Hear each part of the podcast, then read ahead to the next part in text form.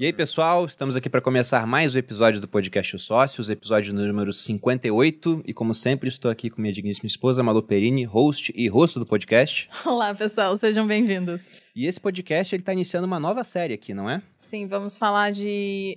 Vamos começar a falar de política um pouquinho aqui, já que estamos no ano eleitoral. Então, a gente pretende chamar todos os é, presidenciáveis aqui, né? Os candidatos. Os principais, os pelo principais. menos quem quiser, né? E quem, quem de, de alguma forma aceitar o nosso convite. É, a gente vai chamar todos, já chamamos alguns. O primeiro a topar o convite foi João Dória, governador Obrigado. do estado de São Paulo.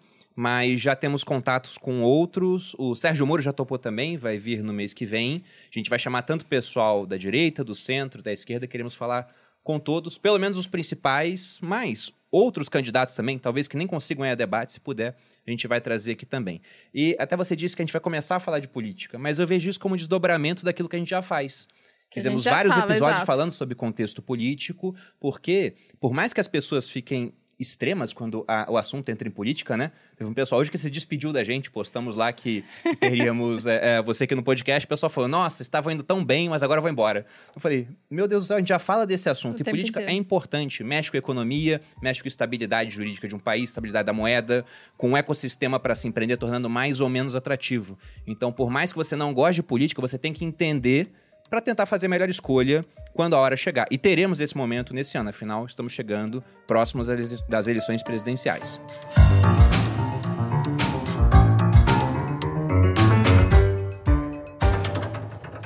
E antes de entrar aqui no assunto, quero lembrar que o podcast Os Sócios aqui do Grupo Primo, ele não tem um patrocínio externo porque nós sempre fazemos patrocínio e publicidade das nossas próprias plataformas. E já que vamos falar de política, mexendo com o contexto econômico, vamos falar também de empreendedorismo aqui.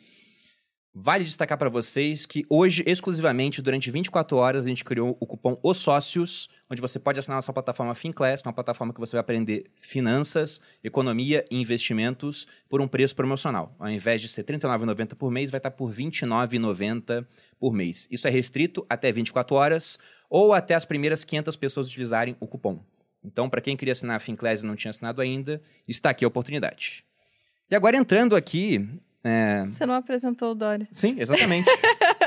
Na apresentação do, do nosso convidado, estou aqui com João Dória, empresário, jornalista, publicitário, fundador e ex-presidente do Grupo Dória e do Comitê Executivo do LIDE, Grupo de Líderes Empresariais.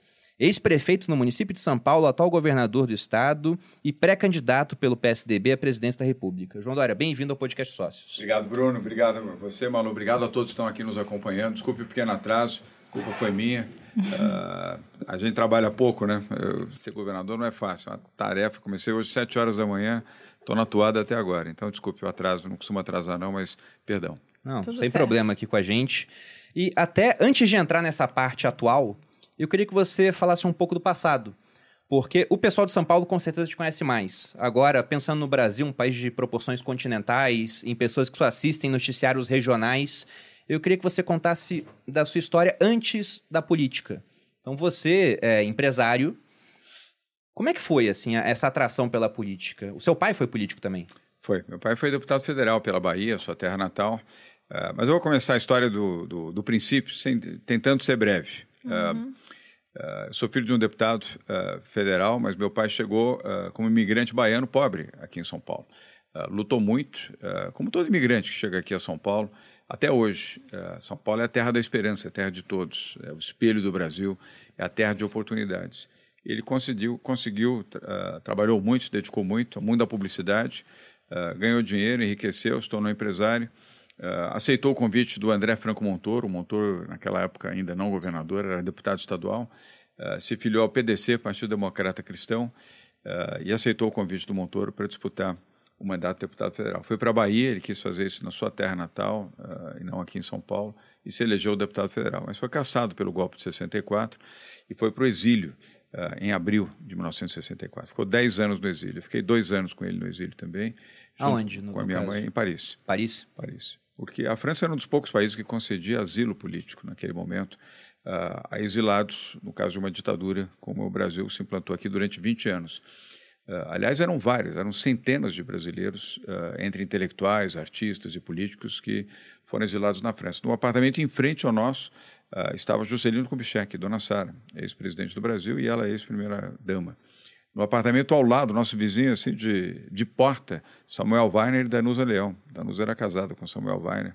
Foi um dos grandes jornalistas brasileiros, talvez vocês não tenham tido aí oportunidade de, de, conviver com ele. Foi o fundador da Última Hora, no Rio de Janeiro e aqui em São Paulo. E a Danusa está viva até hoje, uh, embora com alguma idade, mas um grande talento, uma grande jornalista, uma figura importante uh, do mundo do jornalismo e da intelectualidade. E lá, meu pai ficou 10 anos no exílio, dois anos nos quais eu fiquei.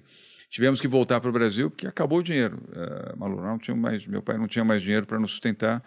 Uh, o exílio uh, não é um sabático que você organiza, prepara, reserva, faz recurso, faz poupança, estabelece o tempo que você vai ficar. Você é simplesmente expulso do país, e como meu pai foi e milhares de outros foram.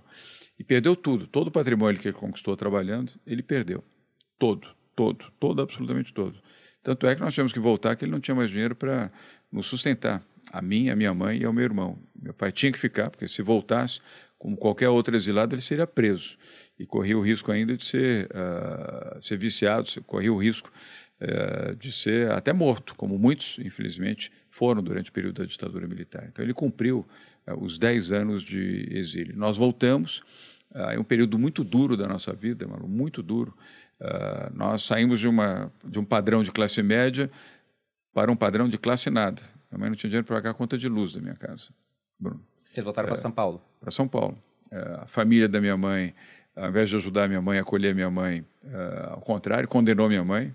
Primeiro por ter casado com um baiano, depois com um baiano que resolveu se envolver na política e um baiano que foi caçado é, pelo golpe militar de 64. Ao invés de acolher, minha avó, a mãe da minha mãe não era viva, se tivesse, certamente, nenhuma mãe faria isso com sua filha. Mas, infelizmente, o restante da família da minha mãe fez isso com ela. Isso deu muito sofrimento, muita tristeza à minha mãe. Uh, sem dinheiro, sem condições, estamos falando de 1966. Uh, não tinha internet, não, tu, tu, telefonema era caríssimo e você tinha que fazer, reservar horário para falar numa chamada internacional naquela época. Eu só me comunicava com meu pai por carta. e a nossa dificuldade foi enorme. Minha mãe não estava preparada para trabalhar, para ser independente. As mulheres naquela época eram, Malu, talvez sua mãe, sua avó, preparados para serem donas de casa, para serem mães. Uhum. Do lar, que era o que preenchia naquelas fichinhas, qual a sua profissão? Do lar. Então, minha mãe não estava preparada para uma circunstância como essa. Então, minha mãe sofreu muito. E uh, eu vivi a tristeza da minha mãe, uh, Bruno, sem dinheiro para pagar a conta de luz da minha casa. Meses e meses. Ficamos várias vezes sem luz. Só conseguia pagar a conta de luz quando ela, um colar que ela tinha ganho do meu pai, dois pares de brinco, uma aliança e um anel, ela levava lá no prego. Você sabe o que é o prego da Caixa Econômica Federal? Colocou para empenhar, né? É, é, lá, lá na Praça da Sé, até hoje é no mesmo lugar, no prédio da Praça da Sé, primeiro andar, é o prego, onde você faz custódia, o empenho. É, você coloca lá a sua joia, a Caixa Econômica concede um empréstimo, paga muito menos do que o valor da joia, você tem um juro para pagar e tem 90 dias para retirar. Se não retirar, vai a leilão e perde a joia. E minha mãe vivia nessa ciranda o tempo inteiro. Eu resolvi começar a trabalhar. O sofrimento da minha mãe, uh, o choro, a tristeza, aquilo me machucava muito. Meu irmão era menor do que eu, eu tenho uh, cinco anos de diferença, sou o mais velho dos dois.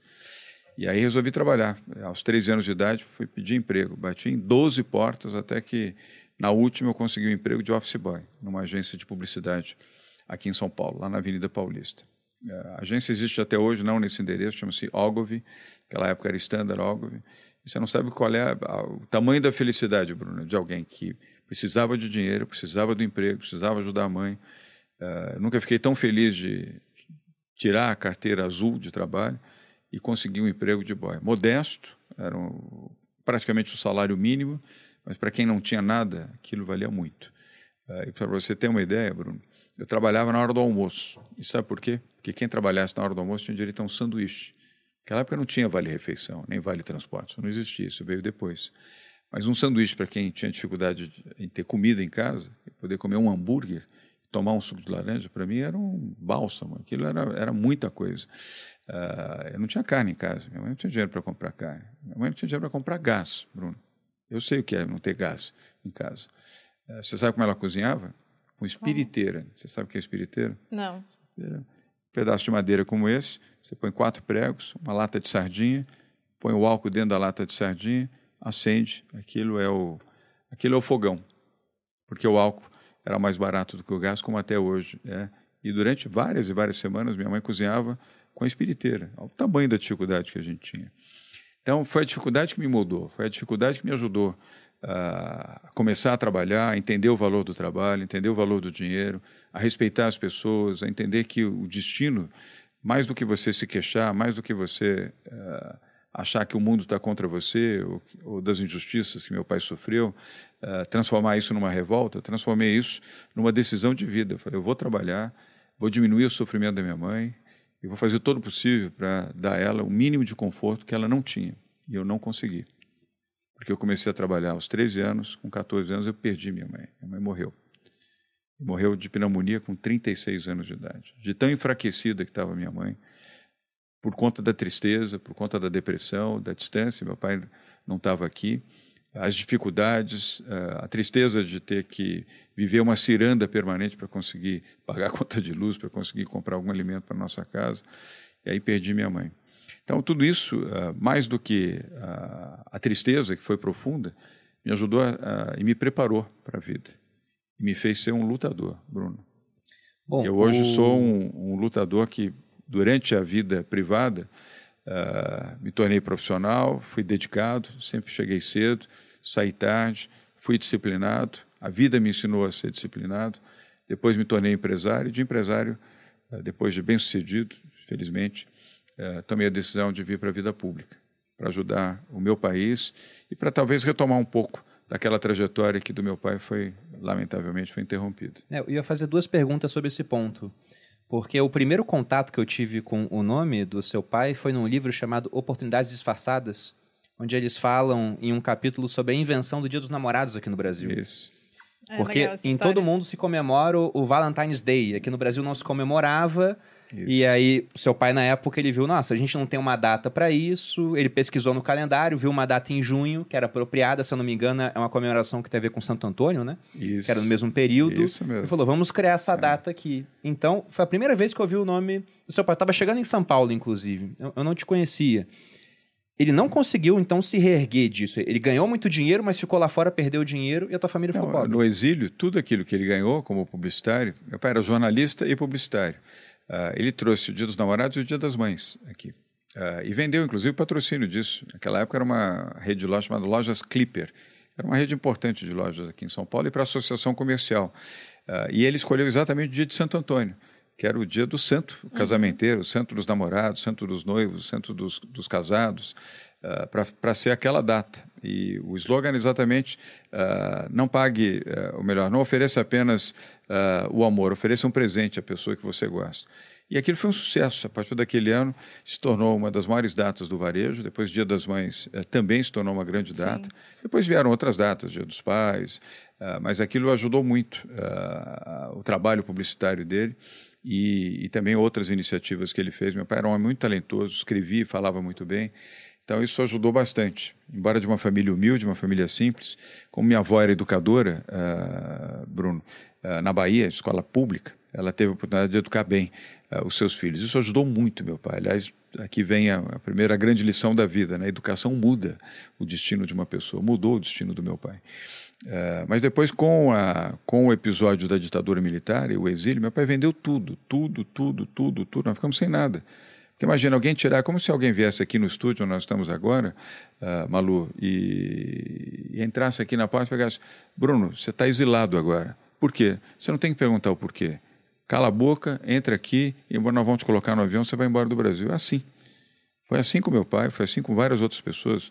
Meu pai saiu com uma trouxa, não saiu nem com uma mala, saiu com uma, sabe, uma bolsa de, de esporte, com um pouco de roupa, uma pasta de dente, um creme dental. Foi assim que ele foi para o exílio, sem nada. E chegou em Paris sem nada também. Não fosse a ajuda de alguns amigos que naquele momento ele conhecia, para garantir pelo menos os primeiros dias antes que ele pudesse ter alguma oportunidade de fazer alguma coisa e ter algum dinheiro, olha o tamanho do sofrimento uh, imposto por um regime militar, um regime ditatorial. Mas tudo isso, repito, foram grandes lições para mim. E agora sobre a sua trajetória profissional.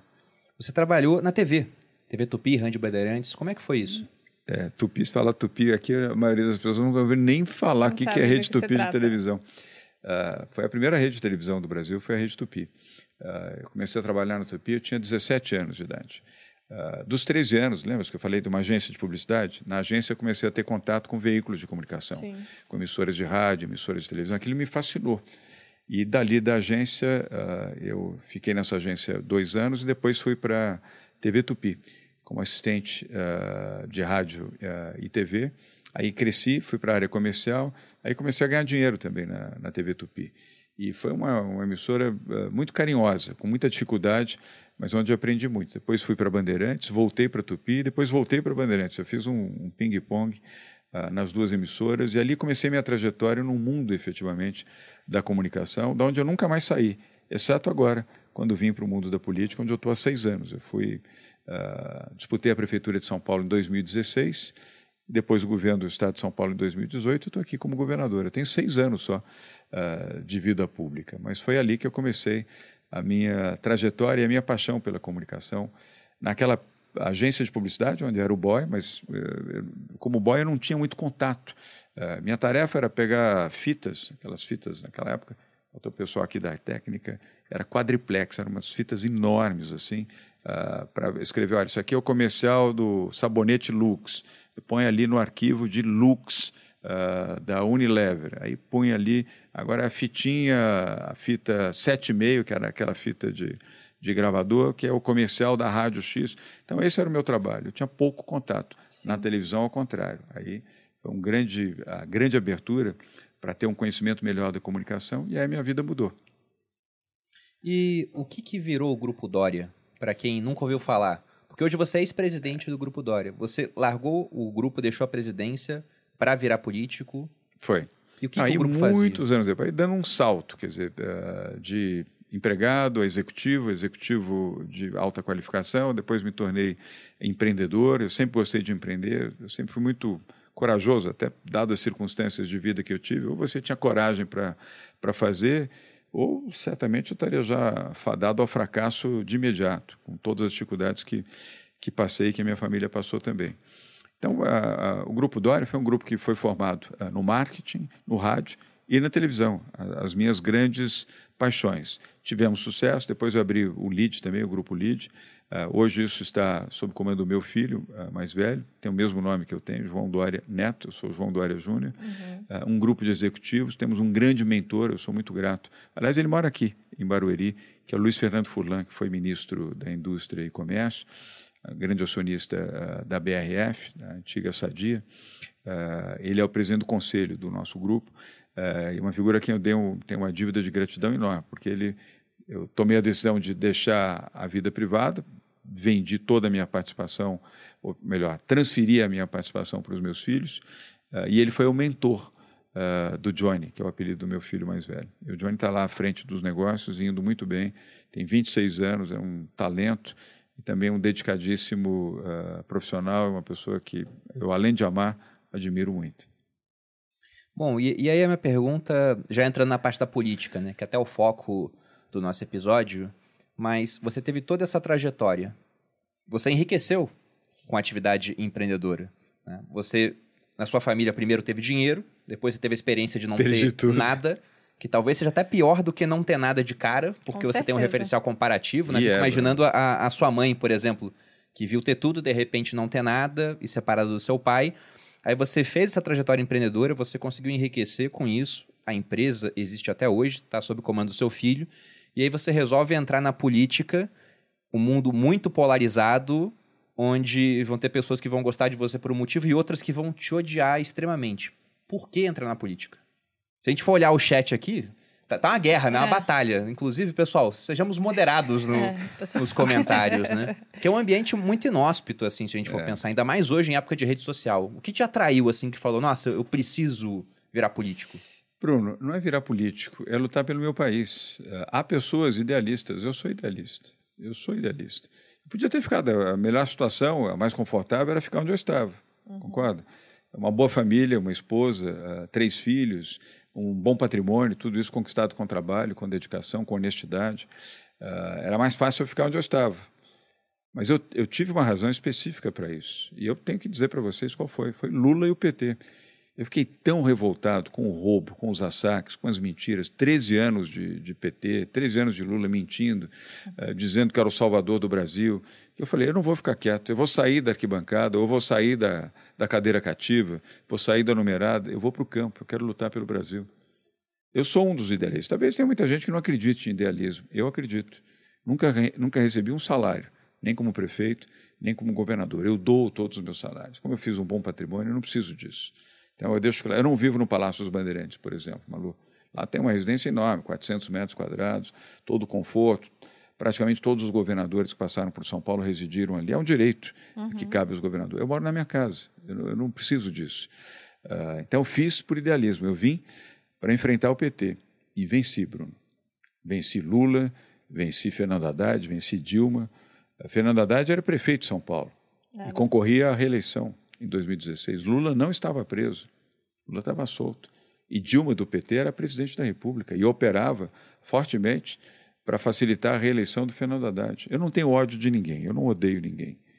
Mas eu estava muito revoltado com as circunstâncias em que o Brasil vivia naquele momento. Falei, eu vou ajudar. E como é que você pode ajudar? É dentro do processo democrático da cidadania. Eu já era filiado ao PSDB desde 2001. Eu gostava e gosto do PSDB. Você, você já tinha anos. uma experiência como secretário antes, já tinha se envolvido em alguns governos? Isso, eu fui secretário do Mário Covas. É, e foi isso que trouxe também a minha admiração pelo PSDB. Com o Montoro, lembra-se que eu falei? O, o Montoro foi fundador do PSDB, 33 anos agora, 34 anos atrás, assim como o Mário Covas, de quem eu fui secretário. É, então eu tomei a decisão, falei, eu vou para o fronte. Imagine você, alguém que a vida inteira teve no setor privado, vir para a política para enfrentar o PT o PT com Lula, o PT com Fernando Haddad, que depois disputou a eleição presidencial em 2018 contra Bolsonaro, e Dilma, que era presidente da República. Sabe com quantos, qual era a minha pontuação no Ibope oito meses antes da eleição? 1%. 1%? Tinha 1%. Nada mais animador do que 1%. O campeão líder naquele momento, oito meses antes, nós estamos a oito meses da eleição Sim, agora, coincidentemente. Agora. Uh, eu tinha um, o primeiro lugar tinha 38, o segundo tinha 24, o terceiro tinha 17, o quarto tinha 12, o quinto tinha 6, eu estava lá na rabeira. Quem eram os candidatos naquela época? Era o próprio Fernando Haddad, uhum. uh, o Celso Russomano, Luiz Arundina, Marta Suplicy, falecido Major Olímpio. Esses eram os candidatos que estavam bem à frente. Uhum. E haviam outros candidatos uh, que tinham uma posição também inferior, como a minha posição.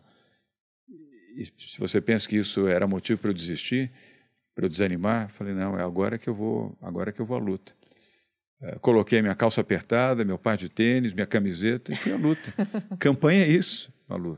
E fui conversar com o povo, com a população, fui para a periferia, para as áreas mais pobres da cidade de São Paulo. Ali era disputa pela prefeitura de São Paulo, Zona Norte, Zona Leste, Zona Sul. Ninguém sabia quem eu era. Quem é esse cara que chega aqui uh, falando o que está falando e dizendo que vai fazer, uh, que vai poder ajudar vai trazer um pouco de esperança para mim. Foi, foi isso que eu fiz. E de um fui para dois, dobrei no segundo mês, olha que coisa fantástica, né? De um para dois. Hum. Mas depois fui para cinco, para sete, nove, quinze, dezenove, enfim, venci a eleição no primeiro turno, Malu, com 53% dos votos. Primeira vez que um candidato ganha eleição no primeiro turno em São Paulo em toda a história. Depois renunciei à prefeitura de São Paulo para salvar, a meu ver, uh, o que São Paulo ia cair nas mãos de um outro esquerdista o Márcio França, que eu chamava de Márcio Cuba, que idolatrava Cuba, Nicarágua e a, a extrema esquerda. Falei, não, eu lutei até aqui e o governo de São Paulo agora vai cair na mão de um esquerdista para implantar aqui também a, a bandeira comunista, para dizer que Cuba é maravilhoso, que Lula era um ídolo, uma pessoa honesta, uma pessoa correta, que os fins justificam os meios, lembra-se? Pode roubar, não tem problema, rouba, Rouba à vontade, porque se eu estou ajudando os mais pobres, eu posso roubar. Não pode roubar. Não pode colocar a mão no dinheiro público. Não pode roubar a Petrobras. Não pode ter conta na Suíça. Não pode ter triplex. Não pode ter sítio. Não pode ter carro de luxo com dinheiro que não é seu. Trabalhe pelos mais pobres, seja correto, seja justo, mas não roube o dinheiro público. E lá fui eu enfrentar uma segunda campanha. Tinha tudo para perder. Tudo para perder. E venci pela segunda vez, me tornei governador de São Paulo. E agora estou aqui no fronte de novo. Eu não quero Lula, eu não quero Bolsonaro. E sei que muitos brasileiros, muitos, muitos que estão nos vendo, nos assistindo agora, também não querem as opções daquilo que Lula já fez de errado e nós escolhemos o remédio equivocado. Bolsonaro acabou sendo um remédio errado para o Brasil. Eu é. errei e 56 milhões de brasileiros, ou talvez não todos, mas muitos estão arrependidos. Eu estou, porque eu não queria Fernando Haddad nem Lula. Eu ganhei do Fernando Haddad, como é que eu poderia uh, votar ou imaginar o meu voto no, no esquerdista do Fernando Haddad?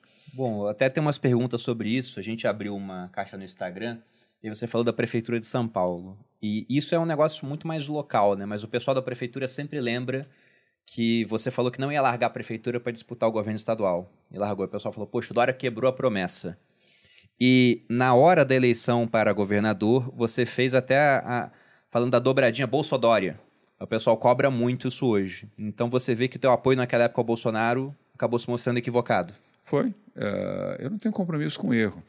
Bruno, todos nós erramos, ou não? Você conhece alguém que acertou não, a vida sim, inteira? Não, com certeza. Malu, você conhece? Não. Não tem. Nem vou perguntar de vocês, porque eu sei. As pessoas acertam e erram. Eu errei. Como muitas outras pessoas também erraram naquele momento. Eu não queria a volta do PT de jeito nenhum.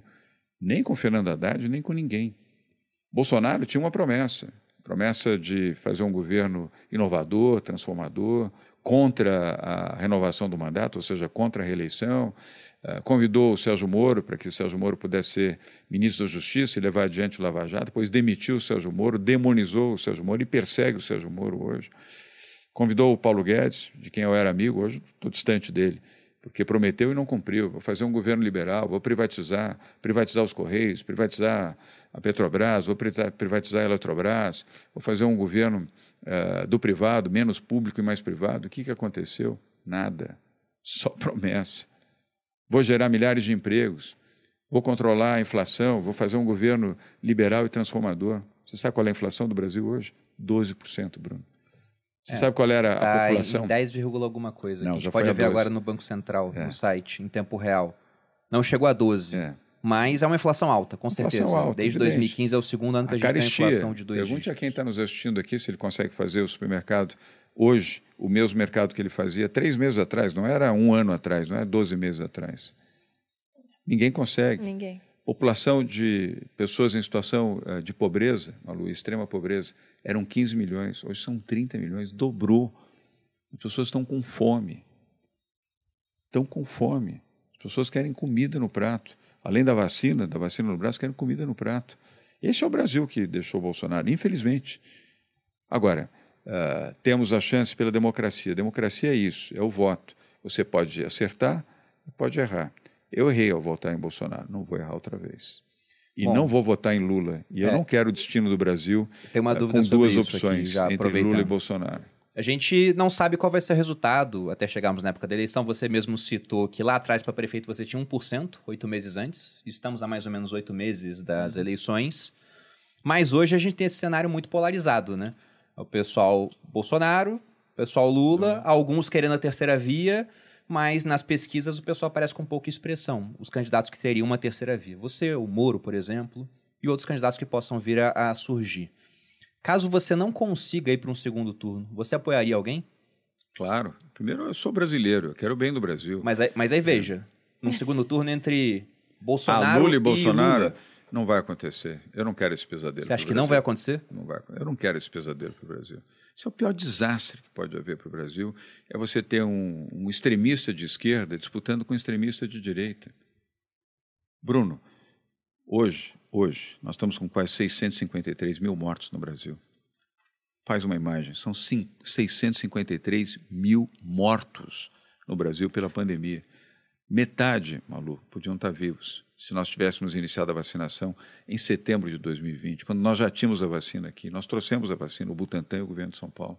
10 milhões de doses, passou setembro, passou outubro, passou novembro, passou dezembro. Só conseguimos, e graças ao apoio do Supremo Tribunal Federal, do Tribunal de Contas da União, de um esforço que nós fizemos junto à Anvisa para obter a aprovação da vacina, para começar a vacinar em janeiro. E o governo não tinha vacina. A tal vacina de Oxford, que eu não contesto, é uma boa vacina, a AstraZeneca, só chegou 40 dias depois.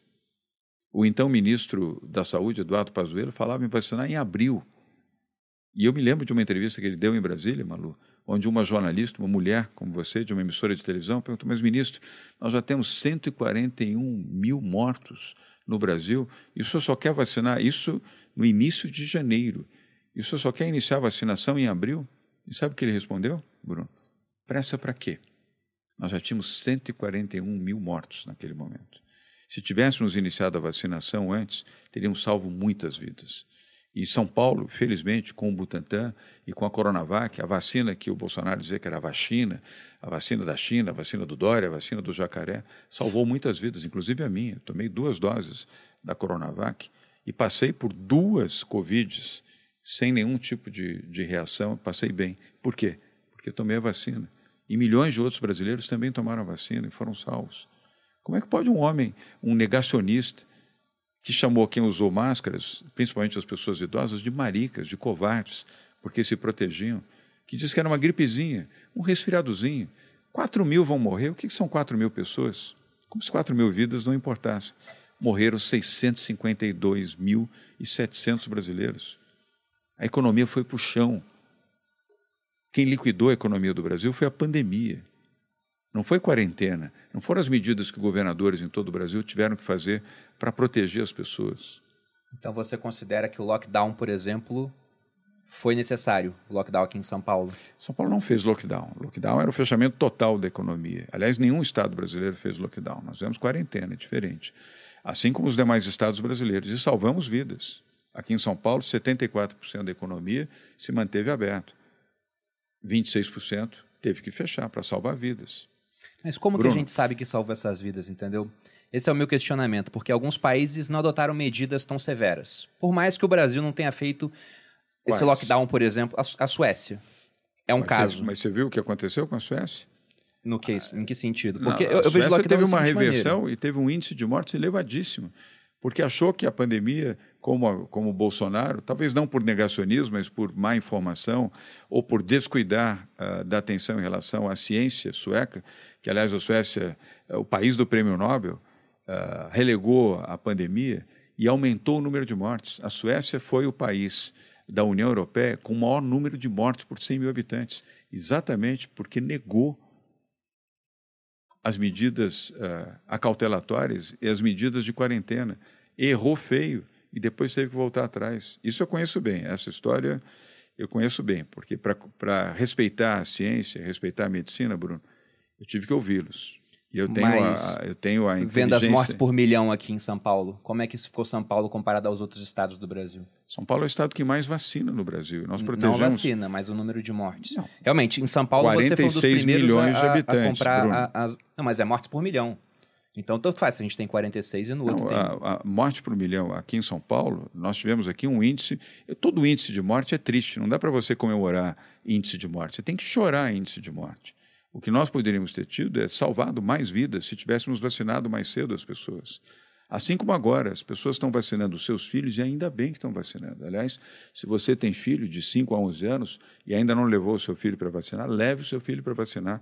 Uma dose da vacina, são duas para cada criança. Uma dose já salva uma criança uh, do risco de morte uh, diante da, da Covid, porque a capacidade de imunização de uma criança é muito maior do que de um adulto. Então, leve para vacinar. Só há um caminho: é você ter a vacina. E quem não tomou a segunda dose, tomar.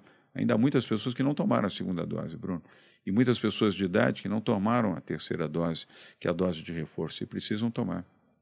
Bom, ainda nessa seara de erros e acertos do, do governo, até te perguntei no segundo turno por que você faz parte de um partido grande, um dos partidos mais influentes aqui do Brasil, o PSDB. Então, você não apoiaria nenhum dos dois, nunca, nem Lula, nunca, nem Bolsonaro. Não há a menor hipótese de fazer isso. E eu torço para que o Brasil tenha outras opções. Não estou falando de mim, estou falando para que tenhamos na terceira via uma outra opção. Desastre para o Brasil ter Lula ou Bolsonaro. A economia do Brasil está tá, tá no chão, a imagem do Brasil já não existe. O meio ambiente foi agredido. Um desastre na conduta da pandemia. Lula que roubou o Brasil. Lula e seus asseclas assaltaram a Petrobras roubaram dinheiro público, usaram essa frase, os fins justificam os meios, fizeram um projeto de poder por 40 anos no Brasil. Será que só tem esse caminho? Só tem o caminho da extrema esquerda de Lula e da extrema direita de Bolsonaro? Não. Há um caminho do centro liberal, social, de pessoas que, não apenas eu, ah, por isso que eu defendo o centro democrático, a chamada terceira via, que há pessoas que têm consciência, uh, Bruno Malu, que podem ter esta oportunidade de dedicar ao Brasil uma solução que não seja no extremismo. O Brasil precisa de paz, Bruno. Se nós continuarmos nesse confronto, esse confronto aumenta a pobreza, aumenta a fome, aumenta a destruição, aumenta o desemprego. Aumenta a distância entre a oportunidade de alguém que precisa encontrar o seu emprego, a sua oportunidade de vida, e coloca essa pessoa cada vez mais distante disso. Não é justo. Eu já comentei aqui com vocês, de 15 milhões, o Brasil dobrou o número de pessoas em situação de pobreza, extrema pobreza. Isso é um desastre completo para o Brasil. Há outro caminho. O mundo não é feito só da extrema esquerda e da extrema direita. E o Brasil precisa de paz, Bruno. Mais do que tudo, paz. Paz para poder voltar a crescer, Paz, Malu, para gerar empregos, paz para ter respeito entre as pessoas, paz para poder ter a, a oportunidade de uh, ter a saúde uh, ampliada no atendimento à população mais pobre, mais humilde, independentemente uh, da pandemia. Paz para o Brasil ser reconhecido novamente como um país importante significativo. O Brasil perdeu a importância no cenário mundial completamente. É um país colocado à margem do mundo, e o mundo hoje é global investidores internacionais deixaram de vir ao Brasil pela instabilidade política do Brasil nesse momento e pelo desrespeito ambiental. Nós perdemos bilhões de dólares porque o Brasil se tornou um desrespeitador do meio ambiente. O Brasil desrespeitou uh, o Acordo de Paris, desrespeitou o Acordo de Madrid. Foi péssimo agora na COP, em Glasgow, na Escócia, onde foi a cúpula mundial do meio ambiente. Foi uma vergonha. Eu estive lá. Eu me senti envergonhado de ser brasileiro. Uma vergonha. E isso não só prejudicou o meio ambiente, como prejudicou o controle climático, como também prejudicou investimentos de investidores europeus e japoneses que se afastaram do Brasil porque não têm confiança num país que não respeita o meio ambiente. Não é isso que Bom, nós queremos para o futuro. Sobre esses pontos, acho que ficou bem claro a sua visão sobre os erros do governo. Foram vários, com certeza. Em, em comunicação nem se fala, o governo se comunica muito mal, o atual. Mas antes de entrar nas perguntas até sobre o que você teria feito de diferente, o que teria mantido. Porque acredito que algum acerto você possa ver assim, não, nisso aqui eles acertaram, acho que só tinha que fazer alguma coisa a mais ou não. Só um dado aqui que eu pedi para minha equipe levantar sobre essa questão da Suécia. A Suécia teve 1.700 mortes por milhão, o Brasil teve 3 mil. Mas é lógico que lá você tem saneamento básico, é um, é um padrão de vida muito diferente. É então é bem realidade. mais interessante comparar dentro da própria Europa. Eles tiveram menos mortes do que Bélgica, Itália, Grécia, do que Reino Unido e do que a França também. A França, por exemplo, teve 2.133 mortes e o Reino Unido 2.372. Eu não vou ficar falando de morte aqui. É, é, é mórbido o assunto. Claro. Mas o ponto Você é. Não pode celebrar a morte. Né? É, não, não podemos é. celebrar, mas o, o, o ponto é o seguinte: muitas vezes eu vejo essa questão do lockdown como uma estratégia que o pessoal usa até dar certo. Igual a dança da chuva dos índios norte-americanos. Sempre dá certo, porque o cara dançava cinco dias e chovia, ou dançava seis meses e chovia. Uhum. Então, como a gente só tem uma realidade, a gente não consegue comparar dentro dela, né? Não dá pra a gente sempre um pode falar que o lockdown salvou vidas, mas a verdade é que dentro daquela realidade você não pode comparar com a mesma realidade, a mesma cidade, sem um lockdown para ver. E essa pergunta do lockdown ela é importante quando a gente for falar de inflação, porque querendo ou não, isso diminui a oferta de serviços e produtos no Brasil. E a gente tem uma inflação, como você disse, que está na casa aqui, olhando o site do Banco Central agora, em tempo real, de 10,38%. Só que isso é uma média. Com certeza, para a pessoa mais pobre, vai no mercado, está 20% mais alto o preço dos mais itens. Mais do que isso. O açúcar ou, ou aumentou 44%, feijão 35%. A carne, então, já é impossível. O brasileiro não come carne há dois anos, porque não consegue comprar carne. A inflação média que você uh, vai hoje nos alimentos é superior a 20%. Em produtos de higiene e limpeza, superior a 20% também. É um desastre. Qual seria Agora, a solução Bruno, eu, do presidente eu, eu Dória? Eu esclarecer uma coisa para você. Uh, não houve lockdown no Brasil. Nenhum estado brasileiro fez lockdown. Não foi só São Paulo. Nenhum estado brasileiro fez lockdown. Uma coisa é quarentena, outra coisa é lockdown. 74% da economia de São Paulo continua aberta. Construção civil, que é o maior empregador aqui do Estado de São Paulo, nenhuma interrupção, toda a construção civil seguiu aberta, seguiu funcionando. Todos os setores da economia, exceto o setor de serviços, porque o setor de serviços impunha no comércio, em restaurantes e bares, uh, em, em áreas de alimentação, o convívio entre as pessoas. O convívio entre as pessoas gerava mais riscos, mais contaminação e mais potencial de morte. É isso. E aqui, o que foi feito aqui foi feito em outros estados brasileiros também. A diferença de São Paulo é que nós trouxemos a vacina. Mas outros governadores sofreram, como eu sofri também, é, esse mal-estar esse sentimento de que, pela voz, uh, principalmente de negacionistas, diziam que uh, o inimigo da economia eram as medidas restritivas. O inimigo da economia foi a pandemia, Bruno. Foi a pandemia, aliás, no Brasil e no mundo. Foi isso que colocou a economia do mundo no chão. Não foram as medidas restritivas, não foi o uso de máscaras, não foram as medidas de álcool em gel uh, que provocaram desemprego, foi a pandemia. A pandemia se abateu sobre 216 países do mundo, foi um desastre. A pior situação, a, a situação mais dramática desde a Segunda Guerra Mundial. E Deus queira que essa situação do conflito da Rússia com a Ucrânia uh, possa se estabilizar e possam ter um entendimento de paz. Senão, nós estamos no risco também, Deus me livre, de até bater aqui, uh, de uma situação de um conflito mundial. Mas vamos olhar pelo lado bom das coisas também. Uh, aumentamos a vacinação no Brasil, nós ajudamos muito a vacinação, só da Coronavac foram 110 milhões de doses da vacina. Eu não sei se você já é mãe, Malu, mas colocamos 10 Ainda milhões. Não. Ainda, Ainda não. não. Uhum. Mas será. Uh, serão, né? Final do ano a gente tá pensando. Boa, boa. Uma das maiores alegrias, eu não preciso, vocês sabem disso. Uh, nós colocamos 10 milhões de doses da vacina uh, Coronavac para crianças para o Ministério da Saúde. Uh, hoje, hoje, exatamente hoje, nós liberamos as máscaras ao ar livre. Por quê? Porque nós temos uma redução do número de internações, uma redução do número de ocupação de leitos de UTI e, felizmente, a redução do número de óbitos. E o aumento da vacinação de adultos com as duas doses da vacina, inclusive com a terceira dose de reforço, e quase 75% de crianças vacinadas de 5 a 11 anos. Provavelmente até depois de amanhã nós teremos mais de 80% de crianças vacinadas. Então, foi possível liberar o uso de máscara aqui em São uhum. Paulo com toda a segurança. E eu disse hoje na coletiva, Bruno, que até o dia 23 de março, se tudo continuar correndo bem, e tudo indica que vai continuar, ou seja, redução de internações, redução de óbitos, aumento de vacinação, não vamos, não vamos precisar mais usar máscaras. Mas isso graças à ciência, à medicina e à saúde e à vacina. Não é pelo meu desejo, não é pelo meu desejo político, porque eu sou agora candidato. Imagina, eu perdi capital político por exatamente defender vidas. Se eu fosse politiqueiro, ah, deixa aí, cada um que se vire. Não tem restrição nenhuma. Eu protegi vidas e tenho absoluta consciência disso. Ajudei a salvar vidas. Sei que isso me custou um capital político enorme. Não tem problema. A minha vida não depende disso. Eu prefiro estar em paz com a minha consciência, ter salvado vidas e ajudado pessoas, do que é, dizer que era uma gripezinha, um resfriadozinho, que só vão morrer 4 mil no Brasil. Sim. É, Dória, você se considera um liberal? Um liberal. Hoje um liberal social. Porque essa é outra lição que eu aprendi. Defi defina o que seria é, esse liberal social. Eu ia perguntar o que seria é. um liberal social. Não, porque eu, toda a minha formação foi uma formação liberal. E eu sempre acreditei nisso. Mas depois que eu vim para a vida pública, eh, eu descobri eh, a profundidade do que é a pobreza, do que é a miséria, do que é a dificuldade. Mesmo na campanha de 2016, eu não tinha essa ideia na plenitude. Depois que entrei na política, eu que eu visualizei o que é a pobreza, o que é não ter nada. E o não ter nada significa que você pode e deve ser um liberal. Não há contraponto nisso. Porque um liberal é aquele que acredita que o privado pode ocupar posição daquilo que o público não precisa fazer.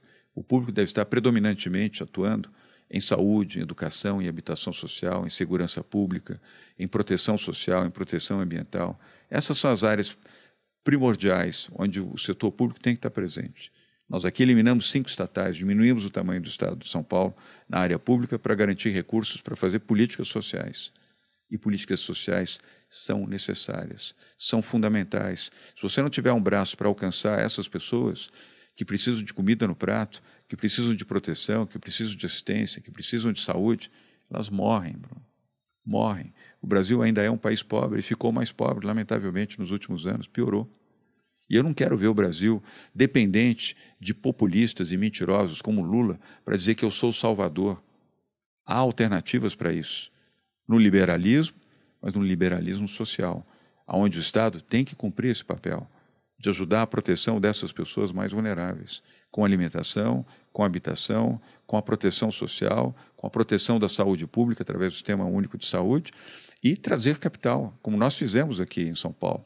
Abrimos escritórios internacionais, cada escritório nosso hoje uh, em Dubai, em Xangai, em Munique para a União Europeia, Xangai para a China, Dubai para o Oriente Médio, Nova York para os Estados Unidos, México e Canadá, todos eles 70% financiados pelo setor privado, nós trouxemos para o Brasil 215 bilhões de reais de investimentos para São Paulo.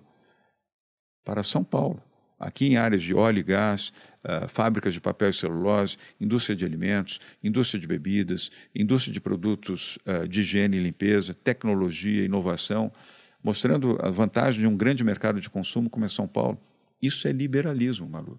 Isso é visão liberal e visão de estabilidade, respeito pelas regras, respeito pelo capital interno e pelo capital internacional. Mas também fizemos aqui alguns dos maiores programas sociais do país, Bruno. Esse, essa aprovação de hoje, lá no Congresso Nacional, aliás, correta, apesar do erro anterior uh, de que haviam uh, impedido o programa de compra de absorventes para as mulheres, nós lançamos aqui em São Paulo Dignidade da Mulher.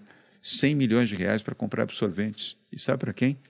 Para meninas vulneráveis de famílias pobres que faltavam às aulas porque não tinham absorvente e nos seus ciclos menstruais tinham vergonha de sair de casa.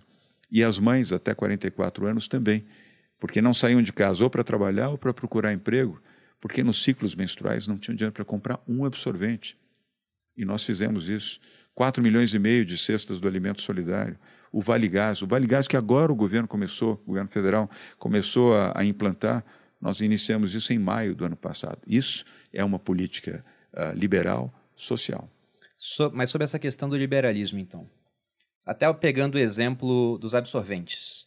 E é lógico que é uma tragédia você ter uma, uma menina em idade escolar que não vai para aula porque ela passa vergonha de não conseguir colocar um absorvente.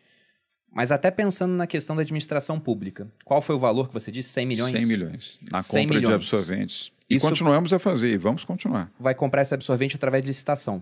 Sim. Modalidade me é, melhor preço. Na modalidade melhor preço, muitas vezes vem aquele que é de pior qualidade. Eu fui militar durante 11 anos. Lá no quartel a gente comia, a margarina era pior qualidade, era dava para botar para engraxar partes de veículos, né? Hum. Então, na modalidade melhor preço, é, pode é vir um material é tão ruim, né? né? tão ruim que elas vão acabar não utilizando. Não. Será que, como liberal, não era melhor ter defendido, por exemplo, o corte de impostos sobre os absorventes? Porque eu vou pedir aqui para Eduardo, Eduardo, pesquisa a carga tributária no absorvente. Mas hum. eu vou chutar que é uns 20 e poucos por cento, talvez 30%. Igual, por exemplo, na comida. Ah, vamos dar a cesta básica, mas você vai no feijão é 17%, você vai no frango é 25%, você vai na carne é 33%. 34,5% no absorvente? Então quer dizer que o Estado está deixando 34,5% mais caro o absorvente daquela menina que não está podendo quem utilizar. Quem é o Estado, Bruno? Quem é o Estado? É a máquina pública. É, mas quem é a máquina pública? São os políticos. É, é, não, não, não, não. É o governo federal e o governo estadual. Como é que você financia uh, os serviços públicos de segurança pública, de hospitais, de atendimento médico, de uh, uh, urbanização, de saneamento, se você liberar os impostos. É fácil. Então, olha, também não vão cobrar imposto nenhum sobre combustível, nem os federais, nem os estaduais. Não se cobra imposto sobre nada, mas, sobre mas, o arroz, exemplo, sobre o feijão, não, não sobre, sobre, a carne, sobre os ovos, sobre o frango. Mas nós não somos um país que agora está mais pobre, onde tem mais gente passando fome. E aí você coloca um imposto e dentro do combustível, o ICMS ele tem um, um peso muito grande. Mas somando todos os impostos, a maior parte do preço do combustível é imposto. E aí o barril de petróleo está batendo recordes em real. E aí, se, por exemplo, a gasolina. Vou dar um exemplo aqui com uma alíquota de 20%. Não é essa alíquota, é bem maior. Mas se a gasolina custava R$ reais e a alíquota era de 20%, então, desses 5, um real vai para o Estado. Agora a gasolina está R$ reais, a alíquota de 20%, vai 1,40 para o Estado. Então, sem aumentar a alíquota, tivemos um aumento de arrecadação de 40%, porque a nossa moeda se depreciou, porque o, o petróleo aumentou. Então, o, o meu ponto sobre isso não seria melhor tirar os impostos? Não todos, porque eu, eu concordo que viver em sociedade tem um custo. Eu não sou um anarcocapitalista que fala, não é para ter Estado aqui no Brasil. Não é isso que eu estou falando. Mas eu sou um liberal que eu também entendo que deve haver algum Estado. A gente até pode discutir o tamanho desse Estado ou não. Eu prefiro algo mais enxuto, até porque eu entendo que a iniciativa privada é muito mais eficiente em certos setores. Porque claro. vai ter licitação, na licitação você tem margem para corrupção, no final das contas. O cara vai lá e compra um milhão de absorventes pelo preço de um real. A empresa chega para ele e fala: hum, na verdade, eu só posso te entregar 500 mil por esse preço de um real. Vai ter que refazer a licitação ou fica sem absorvente para criança, né, para jovem. Então, tem isso. E aí, pensando em como a gente gasta os impostos no Brasil, e essa é uma pergunta que eu vou fazer para o pré-candidato João Dória, né, como presidente, o que, que ele mudaria nisso. Porque olhando no site Tesouro Transparente, qualquer um pode acessar, entra lá Tesouro Transparente, tem uma parte que mostra os gastos da União, despesas pagas em bilhões e está atualizada até dezembro de 2021. 42% é despesa com regime geral de previdência social, que inclusive é uma despesa que está caindo porque esse governo prometeu muitas reformas, não fez a maioria das que prometeu, mas conseguiu fazer a reforma da Previdência, que já estava engatilhada pelo governo Temer, e no começo do mandato eles conseguiram aprovar. A gente tem 12,4% com custeio social, que subiu muito durante a época da pandemia, e agora já está reduzindo, mas vai subir de novo. Qual seria o Brasil? Que está para ser feito agora. Pessoal ativo, 11,9%. Regime próprio de previdência social, para quem tem regime próprio, 9%. Investimento 6,5%, administrativo 5,6%, e aí chegamos em dois gastos que são aqueles que o pessoal mais vê a, a importância do Estado, mas para onde se destina muito pouco. Saúde, dos gastos da União, só representou 9,7%. E educação, 2,8%. Então, se a gente for somar aqui regime geral de previdência, pessoal ativo e regime próprio de previdência social, 62,9% dos gastos da União são com pessoal ativo e inativo. Então, a gente transformou o Estado é... em um esquema onde as pessoas pagam para manter as outras aposentadas, porque não fizeram reserva, virou um grande esquema de pirâmide. Falar, e para pagar tipo o pessoal esquema ativo. De pirâmide. Tá muito ruim isso. Bruno, lógico que tá. É por isso que tem que mudar. Aqui em São Paulo nós fizemos a reforma da Previdência. E fizemos duas reformas que o governo federal do Bolsonaro não fez. Ele não fez reforma fiscal nem reforma administrativa. Nós fizemos. E a reforma previdenciária de São Paulo foi mais profunda do que a reforma previdenciária que foi feita uh, no governo Bolsonaro, que, aliás, foi covarde de não ter incluído a reforma dos estados e também das prefeituras. Fez o mais fácil, o mais rápido, quando podia ter feito uma reforma mais profunda. Tinha condição para fazer, não fez. Aqui nós fizemos. Aqui nós reduzimos cinco estatais. Eliminamos cinco estatais. Pagamos, evidentemente, os custos previdenciários, os custos de demissão, fossem as voluntárias ou aquelas determinadas, para diminuir o tamanho do Estado. E sabe o que aconteceu? Colocamos 53 bilhões de reais em caixa. 53 bilhões de reais que nós investimos em educação, em segurança pública, em proteção ambiental, no maior programa de saneamento do país, com o Rio Pinheiros, com a despoluição do Rio Pinheiros, 4 bilhões de reais. Sabe qual foi o nosso investimento em educação no ano passado? 7 bilhões. Sabe quantas escolas de tempo integral São Paulo tinha em janeiro de 2019? 364 escolas, 100 mil alunos em tempo integral. Sabe quantos te temos hoje, Malu? 1 milhão 122 mil alunos. Temos 10 vezes mais alunos em escolas de tempo integral. Crianças que têm três alimentações por dia segurança alimentar, comem carne, comem fruta, comem verdura, tem oito horas de aula uh, dia nas escolas, aprendem inglês. O currículo federal exige dois anos uh, de ensino de inglês. Ninguém aprende inglês em dois anos. Agora são quatro anos no governo do Estado. Aumenta o nosso investimento, são mais professores, mais professores preparados para ensinar inglês. Mas olha que coisa linda, uma criança de uma comunidade vai sair este ano, no quarto ano, esse é o quarto ano do nosso governo, falando o básico, ou o intermediário, ou até o avançado em inglês, porque teve oportunidade para aprender. Custou caro, mas custou o que era necessário. E como é que nós conseguimos recursos? Com a reforma tributária, com a reforma fiscal, 53 bilhões de reais. Sabe quantas obras tem o governo de São Paulo hoje em execução? 8 mil obras. 200 mil empregos vinculados a essas obras. Que obras são essas? Rodovias, rodovias vicinais, rodovias estaduais, rodovias rurais, obras de metrô, obras de trens, obras de saneamento, obras de infraestrutura, obras nos municípios, 645 municípios, não há nenhum município em São Paulo, Bruno, que não tenha investimento público, nenhum dos 645, nenhum. Aqui provavelmente nós temos prefeitos e prefeitas que estão nos ouvindo, nos assistindo nesse momento todos têm, seja do partido A, B, C ou D, seja uma pequena cidade, média ou grande, porque fizemos a reforma. Isso é um governo liberal, pensando, mas um governo responsável. E só para finalizar, favor, desculpa, perdão, para te dizer uma coisa que é importante, não para você, mas para os que estão nos assistindo aqui. Aqui não se rouba o dinheiro público, aqui se respeita o dinheiro público. Sabe qual é o orçamento do Estado de São Paulo? 286 bilhões de reais. O orçamento de São Paulo, Malu, é maior do que da Argentina, do Chile e do Peru. E aqui não se rouba dinheiro público. Aqui se administra bem o dinheiro público. Trouxe os melhores talentos que eu pude encontrar para administrar nas secretarias do governo de São Paulo, Bruno. Trouxe o Henrique Meirelles, que foi ministro da Fazenda, aliás, foi um bom ministro da Fazenda no governo Sim. Temer. Uhum. Trouxe o Rocieli Soares, que foi um grande ministro da Educação no governo Temer também, e que foi secretário de Educação do Estado do Amazonas. Eu não fui perguntar se ele tinha votado em mim, se ele era PSDB, nem se ele morava aqui. Ele não morava aqui. O Meirelles estava aqui, mas ele é de Goiás. Trouxe o ex-ministro do Turismo, porque acho que o turismo é uma fonte importantíssima de geração de emprego. Trouxe um catarinense, ele não tinha casa, não tinha domicílio aqui, nunca tinha votado em mim. Vinícius Lumers, fazendo um trabalho extraordinário nessa área de turismo.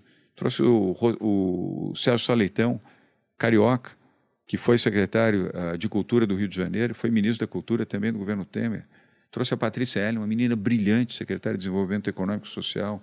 A Célia Parnes, que eu trouxe também do setor privado. Coloquei talentos, pessoas boas, competentes, sérias e honestas, para formar uma boa equipe. Escolhi um bom vice, o Rodrigo Garcia, um rapaz extraordinário, boa pessoa, correto, leal, vice-governador. Eu o nomeei como CEO. Eu fiz administração até aqui e vou continuar a fazer até meu último dia como governador, como se fosse uma empresa, mas uma empresa gerindo 46 milhões de pessoas em São Paulo, fazendo uma administração honesta e transformadora. Bom. Por isso é que nós fomos buscar a vacina, por isso é que fizemos a educação de tempo integral. Eu não fiquei reclamando e nem acusando os meus antecessores de não terem feito isso. E é isso que eu desejo para o Brasil. Um Brasil que dá certo. E é possível. Isso já, é possível. Já entrando nessa pauta sobre o, o, o que você deseja para o Brasil, o que pretende fazer. Primeiro, você já pensou em quem vai ser o seu ministro da Economia? Ou, já tem um nome? Nós, nós temos... Você falou do Meirelles, por exemplo, que te ajudou no governo de São Paulo. É. Primeiro, nós não vamos ter posto Ipiranga posto Ipiranga não dá certo. Olha o que deu o posto Ipiranga do Bolsonaro. Um desastre completo. Você sabe quem está preparando o nosso programa econômico? São três mulheres brilhantes e, obviamente, com o apoio do Henrique Meirelles. A Vanessa Raal, a Ana Carla Abrão e a Zena Latif. Três mulheres economistas brilhantes. E o Meirelles. Nós temos equipe. Eu sei trabalhar em equipe, não no singular. Trabalho no plural. Uma equipe também competente de pessoas está desenvolvendo o nosso programa de governo para a área da educação, para a área da saúde, para a área da habitação social, para meio ambiente. Tem um grupo de é, pessoas coordenadas pelo Rodrigo Maia, também carioca, que está aqui em São Paulo e é nosso secretário. Trouxe o Rodrigo para cá. Convenci o Rodrigo, uh, num governo decente, transformador, de que ele poderia contribuir e tem contribuído muito bem. E é isso que eu desejo para o Brasil. Pensando nas reformas, você até citou que o governo prometeu muita coisa e não entregou. Entregou a Previdência, mas como você disse, não incluiu que estados já veio do governo e já tinha né? muita coisa é. encaminhada, né? A, a bola estava na área, o Temer quase que aprovou, não aprovou porque saiu aqueles áudios e perdeu o capital político, que foi uma reforma importante. Ela tinha ali nas suas previsões mais otimistas, né? Uma economia de um trilhão para os próximos 10 anos, mas essa economia ela já foi quase toda consumida devido à pandemia. E como o Brasil está invertendo a, a pirâmide etária hoje, você tem uma população idosa vivendo cada vez mais e casais tendo cada vez menos filhos. Então vai chegar um momento onde teremos que ter outra reforma da Previdência.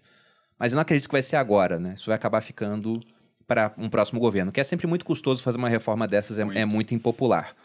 Mas pensando naquelas eu... reformas que o Brasil necessita, por exemplo, uma tributária, uma administrativa. Que aqui nós fizemos, lembra que eu te falei? Qual seria para o presidente João Dória a reforma mais importante, aquela que ele focaria no governo dele? Primeiro, não seria uma reforma, seria um amplo programa de geração de emprego. Uh, com obras públicas, como nós estamos fazendo aqui, com atração de investimentos internacionais para serem internados no Brasil e, com isso, gerar milhares de novos empregos. E isso é possível, nós estamos fazendo aqui. Então, isso é necessário. Aliás, os dois pontos primordiais como proposta de governo, Malu: emprego e educação. Não são as únicas atividades, mas são fundamentais, porque o emprego, o emprego dá dignidade, dá a essa pessoa a oportunidade de ela ter o seu próprio campo de atuação, a dignidade de ter a sua carteira de trabalho assinada, de não depender apenas de programas sociais ou de assistência, ainda que necessário, mas ela, tem, ela terá a sua autonomia. E para os seus filhos, a oportunidade de ter uma educação que ela não teve, e uma educação de qualidade, como nós estamos fazendo aqui, Bruno. Nosso investimento, vale a pena mencionar isso. Nosso investimento em tecnologia, o ano passado, só o ano passado, na compra de tablets e computadores para as escolas públicas de São Paulo, foi de um bilhão de reais. Essas escolas de tempo integral que eu me referi, elas são todas digitais, todas com internet rápida, com Wi-Fi. Todos os alunos aprendem com tablet. Além da alimentação, como eu já mencionei para você, e nós retreinamos os professores e professoras. Nós não demitimos professores porque tinham uma formação mais analógica e menos digital. Nós treinamos e esses professores compreenderam a importância disso, responderam super bem. E hoje ganham o dobro de salário que ganhavam anteriormente. Por que o dobro? porque davam quatro horas de aula, agora dão oito horas de aula. Elevamos o piso salarial na educação em 73%. É 5 mil reais hoje o piso de um professor. Era menos de 3 mil reais. Percebe como é possível transformar e não rompemos o teto de gastos. Aqui nós não gastamos mais do que arrecadamos. Nós gastamos menos, nós estamos bem abaixo do teto do limite da lei de responsabilidade fiscal, que aliás é uma grande conquista do PSDB. Mas você conseguiu fazer o Fernando Estado Henrique. ser superavitário, São Paulo? Claro. Ou ainda fechou em déficit? Não, claro. 53 bilhões em caixa. Comentei com você. 53 bilhões. E como é que nós conseguimos 53 bilhões? Reforma tributária, reforma fiscal, reforma administrativa e a reforma da Previdência, que foi a primeira que nós fizemos. Aí tivemos um superávit de caixa. Para onde vai esse dinheiro? Para a saúde, para a educação, para a habitação, proteção social, infraestrutura, proteção ambiental. Todos esses programas que nós estamos realizando exigem, exigem investimentos vultosos. Só no Rio Pinheiro são 4 bilhões de reais para despoluir o rio. 4 bilhões de reais. É muito dinheiro. Está dando certo, está dando resultado. Até o final desse ano o rio vai estar limpo. Mas onde é que você arruma 4 bilhões? Onde você arruma 7 bilhões para uh, os programas de educação, como nós investimos só no ano passado em São Paulo, dos quais 1 bilhão só na compra de equipamentos? Com as reformas. Isso é o que eu chamo de liberalismo social. É você fazer o liberal, é ter um governo liberal, um governo. Sabe quantas vezes nós fomos à Bolsa de Valores? Treze vezes. O governo federal foi três vezes. Eu não quero ficar fazendo comparações aqui o tempo inteiro, mas nós fomos 13 vezes à Bolsa de Valores para uh, desestatizar, fazer concessões e PPPs. A maior concessão rodoviária do país está aqui em São Paulo. Foi feita em maio de 2020. Maio de 2020 era o pico da primeira onda da Covid e nós viabilizamos a concessão de uma rodovia chamada PIPA, Malu, Piracicaba Panorama, ela corta de leste a oeste o estado de São Paulo, 1.372 quilômetros de asfalto. Investimento do grupo, uh, do grupo não, do fundo Blackstone, americano, e do Fundo Soberano de Singapura, 16 bilhões de reais. Pagaram 1 bilhão e 200 milhões de ágio. E por que, que eles conseguiram? E por que, que tomaram a decisão de fazer um investimento em plena pandemia no Brasil e em São Paulo? Porque aqui tem um governo confiável, porque aqui tem um grande mercado de consumo, porque São Paulo já tinha uma tradição de rodovias concessionadas e privatizadas e com administração privada, e porque fizemos uma boa modelagem. E deu certo, teve disputa, quatro grupos disputaram, um grupo ganhou e pagou um bi 200 que colocamos em caixa para políticas públicas, além dos 16 bilhões uh, do investimento que estão fazendo nessa rodovia. E a primeira rodovia, uh, Malu, carbon free, carbono free, carbono zero, do Brasil é essa que está sendo feita, denominada PIP, aqui na região é, noroeste do estado de São Paulo. Então, isso e outros leilões, parques públicos, quase todos os parques públicos de São Paulo já estão hoje em mãos privadas. Eu fiz isso na prefeitura. Olha o Ibirapuera. Ibirapuera custava, naquela época, custava 14 milhões de reais por ano para a prefeitura de São Paulo. Hoje não custa nada. E eu não sei se vocês frequentam Ibirapuera. Hoje é um parque muito melhor do que era administrado uh, pela prefeitura e administração privada. Você não paga um centavo para entrar no parque, para usar a estrutura do parque. E o parque está privatizado, funcionando bem, o orgulho de São Paulo. Liberalismo. E um liberalismo consciente e social no âmbito do atendimento das pessoas mais vulneráveis. Dentro desse teu programa de geração de emprego, então, você falou obras públicas. Seria através dessa via de concessão ou não? Seria o Estado realmente atuando? Vamos fazer aqui uma estrada do Estado ou não? Faz uma concessão? Qual, qual é a, sua, a, tua cabeça quanto a isso? É, depende da circunstância. Concessões, privatizações e PPPs são ótimos caminhos. Esse é um caminho excelente. Aliás, por isso que nós fomos 13 vezes à Bolsa de Valores. Porque qualquer programa desse tipo você tem que colocar em leilão de bolsa. Porque essa é a forma. Primeiro é o que a lei determina, e essa é a melhor forma de fazer. E é o que nós fizemos. Uh, e fizemos PPPs na área rodoviária, fizemos PPPs na área de metrô, mas também fazemos obras que são diretas. Rodovias vicinais e rodovias rurais, dificilmente você consegue ter o interesse do setor privado, porque elas não são rentáveis. Você não pode determinar ou exigir que o setor privado tenha prejuízo para fazer aquilo que o público deve fazer. Aí tem que ser um investimento público. Por isso a reforma uh, da Previdência, por isso a reforma uh, administrativa e fiscal, para que essas estradas, que são vicinais, e para que os que estão aqui nos acompanhando, o que é uma estrada vicinal? São aquelas estradas menores, mais asfaltadas e sinalizadas para o escoamento da produção agrícola. E são por ela, é por ela que você faz uh, o escoamento toda a produção uh, de grãos, a produção de açúcar, a produção de álcool, a produção da proteína animal, uh, de verduras, de frutas. São Paulo, 22% da economia de São Paulo é o agro. Apesar de ser o estado mais industrializado do país, 22% da produção do estado é agrícola. As rodovias vicinais são fundamentais. As rodovias uh, rurais também cumprem o mesmo papel. Algumas até nem sequer são asfaltadas, mas elas cumprem esse papel. São trajetos menores, enquanto as vicinais são trajetos maiores. Então, nesses casos, tem que ser um investimento público direto, financiado por uma, por uma posição uh, superavitária fruto de uma gestão administrativa correta, como nós fizemos aqui. Aqui não se rompe o teto de gasto. Aqui nós não fizemos essa irresponsabilidade que o governo federal, como Dilma fez, aliás, aliás foi punida por isso, ela perdeu o mandato exatamente porque rompeu o teto de gastos. E esse governo admite publicamente que uh, vai romper o teto de gastos. Aliás, vai fazer, uh, não no âmbito da ruptura do teto de gastos, agora ameaça fazer em relação à Petrobras. Petrobras é uma empresa estatal com capital em bolsa de valores. Não pode o governo dizer, não, não vou aumentar o preço do combustível. Venda a Petrobras, então. Por que, que não privatizou a Petrobras, que falou que ia privatizar? Eu, se for eleito presidente da República, vou privatizar a Petrobras, sim. Só que eu não vou privatizar a Petrobras, Bruno, para ser um monopólio privado, sair do monopólio público para o monopólio privado.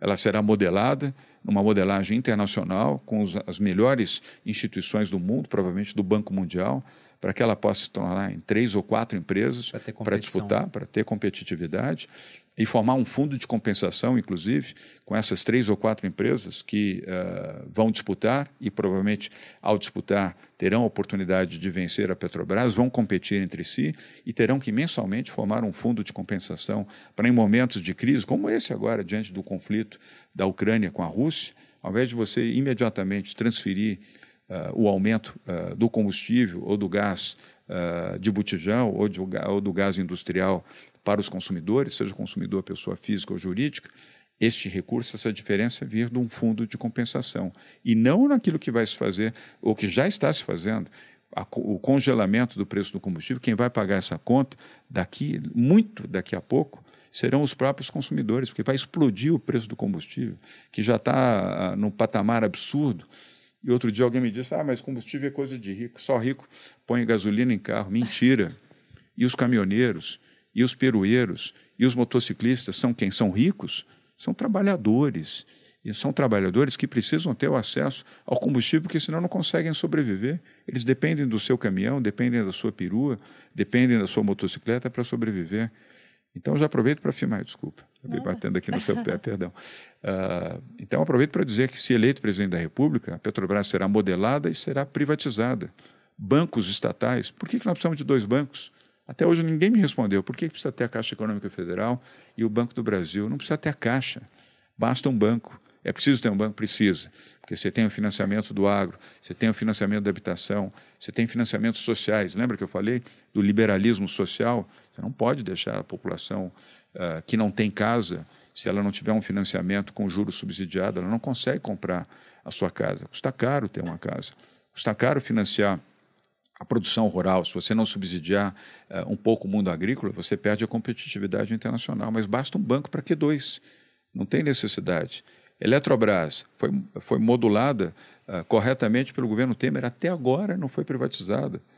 Até agora. Ok, que estão dizendo que vão privatizar agora, nesse segundo semestre, mas até agora não foi. Bem complicado de ser feito agora, né? É. Até um ponto sobre isso. Eu sou totalmente a favor de privatizações. É como você disse, também não adianta passar a Petrobras né, do público privado sem quebrar para que é. haja competição. Porque o pessoal sempre fala, ah, mas se privatizar vai ficar melhor, né? O preço não vai continuar aumentando. Tem que ter competição para que o preço possa claro. baixar. E também tem que ter controle de inflação, porque não adianta. O preço no Brasil ele sempre vai estar aumentando porque a inflação é muito alta. Mas você enxerga é, essa janela política para conseguir privatizar uma Petrobras? Porque hoje já se fala disso. Há alguns anos era crime falar de privatização da Petrobras. Ninguém tinha sequer coragem de falar. Era, era complicado. fazer. Eu lembro até que uma vez a gente estava no Rio, acho que era 2017. Tinha, acabado, tinha mudado para São Paulo há pouco tempo, voltamos para o Rio e tinha uma manifestação contra a privatização da Petrobras, que nunca ocorreu. Que nunca Que era liderada pelo PT. Daí eu falei, meu Deus, isso é que nem fazer uma festa de de criança e chamar um pedófilo para é. tomar conta do pessoal. Porque os caras tinham acabado com a empresa naquela época. Ah, lembra da Vale? A privatização da Vale? Sim, é lá atrás. Aquela, né, aquela fotografia Henrique. histórica de um, de um manifestante petista chutando uh, um investidor internacional que estava chegando na Bolsa. Naquele momento foi a Bolsa do Rio de Janeiro. Hoje só temos uma bolsa aqui, aqui em São Paulo. Na época, naquela época tínhamos duas bolsas. O governo Fernando Henrique Cardoso. Aquela foto uh, viralizou o mundo. Lembra-se? Um chute que um ativista deu no traseiro de um investidor internacional. Uh, e na mesma, na mesma época. Muito houve... Brasil essa foto, né? Total. É, e da, e da Telebrás também, olha as acusações que fizeram ao Fernando Henrique, que ele estava entregando patrimônio uh, brasileiro. Não, tem uh, cartaz da Telebrás que dizia: nunca mais teremos telefones. É? estava tirando da mão do setor público, né? E olha hoje, a tudo bem que é, é, um, é um setor ainda muito regulado, é um oligopólio, são poucas empresas, mas melhorou muito, muito. com esse pouquinho Até de competição hoje, que a gente agora tem. ninguém mais tem telefone mesmo, linha telefônica agora, em casa, agora Deus o livre. celulares, né? Mas você lembra? O patrimônio se declarava no imposto de renda. Até hoje tem lá tem um telefone, é verdade. Você declarava, imagina, um negócio inimaginável. Você declarava no seu imposto de renda, eu tenho uma linha telefônica fixa, Uh, custava uma fortuna para ter. Uhum. Hoje a telefonia, uh, aliás, perdemos até o tempo para ter o 5G, podíamos já ter o 5G aqui há mais de ano no Brasil, mas enfim, foi o Fernando Henrique Cardoso, naquele momento, que fez o enfrentamento. Esse cartaz que você falou é também algo muito emblemático, diziam que estava acabando com as telecomunicações no Brasil, entregando a multinacionais e a competitividade. Lembra-se? Não vamos tirar o monopólio do público para colocar o monopólio no privado. E o que aconteceu? O split com várias empresas disputando e um mercado competitivo. Você escolhe o tipo de telefone, o tipo de telefonia, uh, qual é a plataforma que você quer, uh, que tipo de serviços você deseja. Essa é a modernidade. Isso é o privado. Aí eu te pergunto o seguinte, até porque aqui já devem estar falando que a gente se filiou ao PSDB, ou que é socialista, ou que é bolsominion, né? Os comentários, eles variam bastante. Mas o ponto é que Hoje vão falar, olha. Livre porque eu tô mais silenciosa. Tá, então tá mais silenciosa? vamos levantar o hashtag Malu Socialista, Mas... Malu Liberal, ou Malu que é? Nem Malu Comunista, Malu, nem Malu. Mas de vez em quando tem, tem umas hashtags. E eu assim. mudo assim de um minuto para o outro, é, é bem um rápido. Pro outro. Mas, por exemplo, sempre que a, a gente critica o governo atual por alguma coisa, o pessoal fala, ah, mas é culpa do Congresso. Pô, o Paulo Guedes queria privatizar. Correios, por exemplo, é que não passa no Congresso. Como que você iria lidar com o Congresso para conseguir privatizar? Porque aí não, é, não, são os Correios, que já é difícil, né? A Eletrobras. A Petrobras, ela é um símbolo nacional. Quando fala em Petrobras, o pessoal pensa no Getúlio Vargas com a mão suja é. de petróleo e depois no Lula, é, com a mesma mão. é nosso. É um símbolo atrasado. Primeiro, é preciso ter líder, uh, Bruno. E líder precisa ter coragem para fazer. Líder não negocia a sua força, a força que emanou do voto popular, para entregar para o centrão. Líder que é líder não coloca o orçamento do governo nas mãos do presidente da Câmara. Quem hoje manda no orçamento do país é a Câmara Federal, é o Arthur Lira. Ministros não despacham com o presidente da República, despacham no Congresso, na Câmara, com Arthur Lira. Isso é uma excrescência.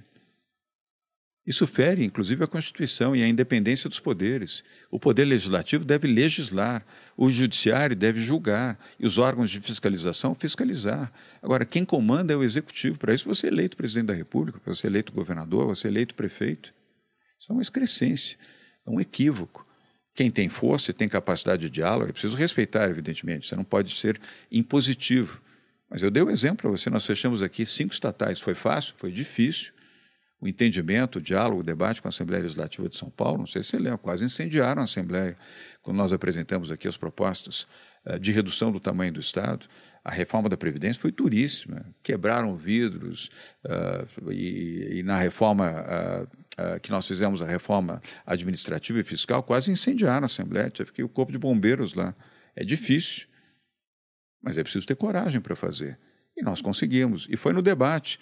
Não foi nem na compra de parlamentares, nem na intimidação, nem na ameaça, nem fake news. Nem fake news. Foi no debate, foi duro. Vencemos por pouco, mas vencemos. E reduzimos o tamanho do Estado. E fizemos aquilo que era corajosamente necessário fazer. Como dizer que não dá para privatizar os Correios? Eu tenho muito respeito pelos carteiros, pelos que atuam nos Correios, mas é uma vergonha. O serviço do Correio hoje é vergonhoso. Vergonhoso porque ele podia ser moderno, podia ser competitivo e ninguém perderia o emprego. Nenhum bom funcionário público perde um emprego para uma empresa privada. Aliás, é o mesmo discurso, Bruno, que se usava na Telebrás. Vão acabar com a Telebrás, serão milhares de desempregados. O que aconteceu? Aumentou o número de empregos, melhorou a condição salarial, a média salarial, as condições previdenciárias, os seguros, as vantagens, os benefícios para os bons. Para os corruptos, para os preguiçosos, não. Mas aos preguiçosos e corruptos, a lei. A maioria do funcionalismo público brasileiro, seja em São Paulo, seja no país, é boa, é de gente competente. É uma minoria que prefere ser sindicalizado, aliás, ter o estilo Lula, de ganhar do sindicato sem trabalhar, de ser preguiçoso, de beber muito, trabalhar pouco. Eu acredito em outros. Eu acredito naqueles que trabalham muito e são dedicados. Há servidores públicos, eu tenho seis anos já agora ah, na vida pública, eu posso afirmar isso com toda a consciência, que são pessoas capazes, honestas e decentes, na maioria são assim. Então é possível sim privatizar. É preciso ter coragem para fazer. E, obviamente, fazer uma modelagem correta e adequada para garantir que os empregos não serão uh, prejudicados daqueles que querem trabalhar e ampliação. A, a, especificamente no caso dos Correios, também é um split para fazer várias empresas. Não adianta você também sair do monopólio de novo, o monopólio dos Correios público para o monopólio privado. É, hoje, para os Correios está bem mais simples, até porque se o pessoal não quiser privatizar, uma hora não vai valer nada. É. Porque eles têm um monopólio de carta, de telegrama. Você Mas... manda carta para alguém? Não. Não, a gente manda encomenda. É, encomenda. É, telegrama. Qual foi o último telegrama que você recebeu na sua vida? Você nem lembra mais. Não, não, não recebo. E, e Mercado Bruno, Livre entrega um dia, Amazon entrega um dia. É. Então, e se Bruno, não privatizar, daqui a pouco não vale banco nada. Banco também. Banco também. Se não privatizar uh, num próximo governo, e repito, uh, se eu tiver o privilégio de ser eleito presidente da República, vou privatizar a Caixa Econômica Federal, sim. Sabe por quê? Em, em alguns anos ela não vai valer nada, ela vai valer pó. Porque você não vai ter mais bancos com agências. O mundo será totalmente digital, totalmente nas nuvens. Ou seja, o valor de uma instituição financeira hoje, como a Caixa, já é muito menor do que há dois anos. E daqui a dois anos será menor ainda. E daqui a dez anos nem existirá mais. Correios é a mesma coisa, você falou certo. O valor dos Correios hoje já não é o mesmo de dois anos atrás, que já não é o mesmo de quatro anos atrás. Se não privatizar logo, além de ela perder o efeito, ela se acaba e se autodestrói sem valor nenhum. E aí vão acabar os empregos, aí vai reclamar de quem? De fato. Nesse ponto, é. absolutamente concordo com você. E agora, voltando à questão do governo federal em si, de, de um mandato Dória. É, levantei os números aqui de São Paulo enquanto você falava. O superávit em 2021 foi de 41,9 bilhões. Em 2020 também teve superávit de 7,7, o que significa que o Estado gastou menos do que arrecadou. E em 2009 teve um déficit de 554 milhões, ou seja, teve um déficit e depois veio dois superávites.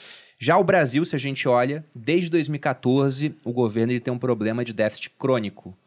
Ou seja, arrecadamos Aumentando. com impostos e arrecadamos muito, muito. Uhum. porque a carga tributária no Brasil é alta, gastamos mais do que arrecadamos e aí ficamos com déficit primário, sem contar os juros da dívida, e a dívida hoje, em comparação com o PIB, está em cerca de 80%, o que é mais do que a média dos emergentes, que fica em torno de 60%. Quem está assim é, é Brasil e Argentina, por exemplo. Então, é uma situação crítica. Resumindo e concordando com você, só para dar um adendo: o Brasil, a cada ano, está ficando mais pobre. Exatamente. É Exatamente. E menos relevante no contexto internacional. Já Isso. fomos a quinta maior economia do mundo, hoje somos a décima segunda, atrás da Rússia. Né? E talvez a gente melhore ano que vem, porque a Rússia vai piorar. Tomar. Mas Tomara não. Como né? que, não, mas provavelmente será um outro país que vai melhorar. é. O governo Dória, quais seriam as propostas para realmente tirar o Brasil dessa situação onde ele gasta mais do que arrecada e com uma dívida também crescente, e nesse momento uma dívida crescente com juros muito altos, né, com uma Selic em 10,75% e título pré-fixado com 12% de juros. Bruno, primeiro não gastar mais do que se recebe e jamais romper o teto de gastos. Isso é um equívoco, um equívoco grave, porque quem paga isso é o povo mais pobre. Então, só, só uma, uma, pergunta direta. Então, claro. é, João Dória é comprometido com o teto de gastos e vai querer privatizar empresas. Mas Sim. sem dúvida nenhuma. E, e, imediatamente. Não é fazer isso no último ano de governo, como estão tentando fazer agora, para ficar bonito na foto. E não vai ter tempo para fazer isso. Por que, que não fez antes? Por que, que deixou a Eletrobras para começar a pensar agora? Por que, que agora está pensando nos Correios? Por que, que só agora vai privatizar os aeroportos? No quarto ano de governo? Por que, que não fez logo no primeiro? Ok, precisa tempo para modular? Precisa, eu concordo. Para fazer uma boa uh, desestatização, você não pode fazer correndo. Mas no segundo ano de governo era perfeitamente possível fazer isso, e não fez. O governo que admite romper o teto de gastos, quando se rompe o teto de gastos, Malu, sabe o que acontece? Aumenta a inflação. Quem, quem paga, quem é penalizado com a inflação? São os mais pobres. São eles que não estão conseguindo comprar carne, que não conseguem mais comprar o feijão, que têm dificuldade para comprar o arroz, que não conseguem emprego. São esses os que pagam o preço da irresponsabilidade. Qual é a credibilidade que tem o Brasil hoje no plano internacional? Nenhuma, Bruno. É uma vergonha. O Brasil é hoje uma vergonha mundial. Os grandes fundos de investimentos pararam de investir aqui no Brasil. Estão aguardando o resultado da eleição para saber qual é o rumo, qual é o destino do Brasil. Não querem fazer um investimento num país que tem risco, de um país que desrespeita o meio ambiente, num país que tem uma pessoa que pega o microfone num dia no cercadinho do Palácio Planalto fala as maiores atrocidades, os maiores absurdos de alguém que ofende a China. Sabe o que é a China? É o maior parceiro comercial e econômico do Brasil. 30% se não for... do que a gente exporta é para a China. Se não fosse a China, Malu, o Bruno sabe, o agro brasileiro estava no chão. Eu que a maior sei. exportação brasileira do agro é para a China. De fato. E, e, e o presidente tem, tem ofende um ponto interessante a China. sobre isso. Porque a Rússia está fazendo muito mais comércio com a China agora, né? O comércio entre eles aumentou quase 40%. E a Rússia não chega a exportar para a China o que a gente exporta. Está chegando agora, né? Então, então realmente segundo o Brasil parceiro, é um parceiro da China. Só para justificar, eu disse que a imagem do Brasil está no chão, está no chão. Qual é o segundo parceiro comercial do Brasil, parceiro econômico? Estados Unidos da América. O Bolsonaro, ao invés de respeitar e estabelecer uma conexão correta com o governo Biden, ofende o governo Biden e faz festa para Donald Trump, que perdeu a eleição para Biden democraticamente. Não precisa ofender o Donald Trump, mas você não estabelecer uma conexão correta com o segundo maior parceiro comercial do Brasil, isso é um, é um equívoco monstruoso. Caiu o comércio do Brasil com os Estados Unidos da América. Qual foi a reunião bilateral que o Brasil fez com a Argentina ao longo desses três anos? Nenhuma reunião. E é o terceiro maior parceiro é o comercial. terceiro maior parceiro comercial do Brasil. Agora você vai colocar ideologia? Não, não gosto do Fernandes porque ele é ligado ao cristianismo, a, a, a Cristina Kirchner, à esquerda. E desde quando é a esquerda que compra uh, os produtos manufaturados do Brasil? Desde quando é a esquerda que vai estabelecer uh, se pode ou não comprar? É a necessidade de um país, a economia está acima disso. Uma vergonha. A política internacional do Brasil foi para o chão. Olha o equívoco agora, uh, Ucrânia e Rússia. Não fosse esse ministro Carlos França tentando, e aliás ele conseguiu finalmente, deve ter tido um custo grande para conseguir mandar socorro aos brasileiros. Primeira informação do Itamaraty, por ordem de Bolsonaro, vocês lembram qual, qual era? Cada um que busca alternativa para sair da Ucrânia. Uma vergonha. Brasileiros que estavam na Ucrânia, virem-se. A resposta era essa. Agora, anteontem é que saiu um avião da FAB, levando socorro, levando alimentos, levando produtos e, na volta, agora podendo trazer uh, brasileiros que viviam na Ucrânia. É um erro atrás do outro, um equívoco atrás do outro. Uma vergonha. União Europeia, como é que você xinga a esposa do presidente da, da França? Ofende a França, ofende uh, o jovem presidente da França e a esposa, como foi feito. Aliás, não foi só o presidente Bolsonaro que fez isso, a família do presidente Bolsonaro. Paulo Guedes entrou nessa onda também e briga com uh, o primeiro-ministro da Grã-Bretanha. A, a ex-chanceler uh, Angela Merkel foi ofendida várias vezes a Alemanha é o quarto maior parceiro comercial do Brasil. É inacreditável a quantidade de equívocos. Tudo isso diminuiu o fluxo de investimentos internacionais para o Brasil. E o mundo está líquido, Malu. O mundo está líquido. Há crise, sim, há dificuldade, mas há liquidez no mundo.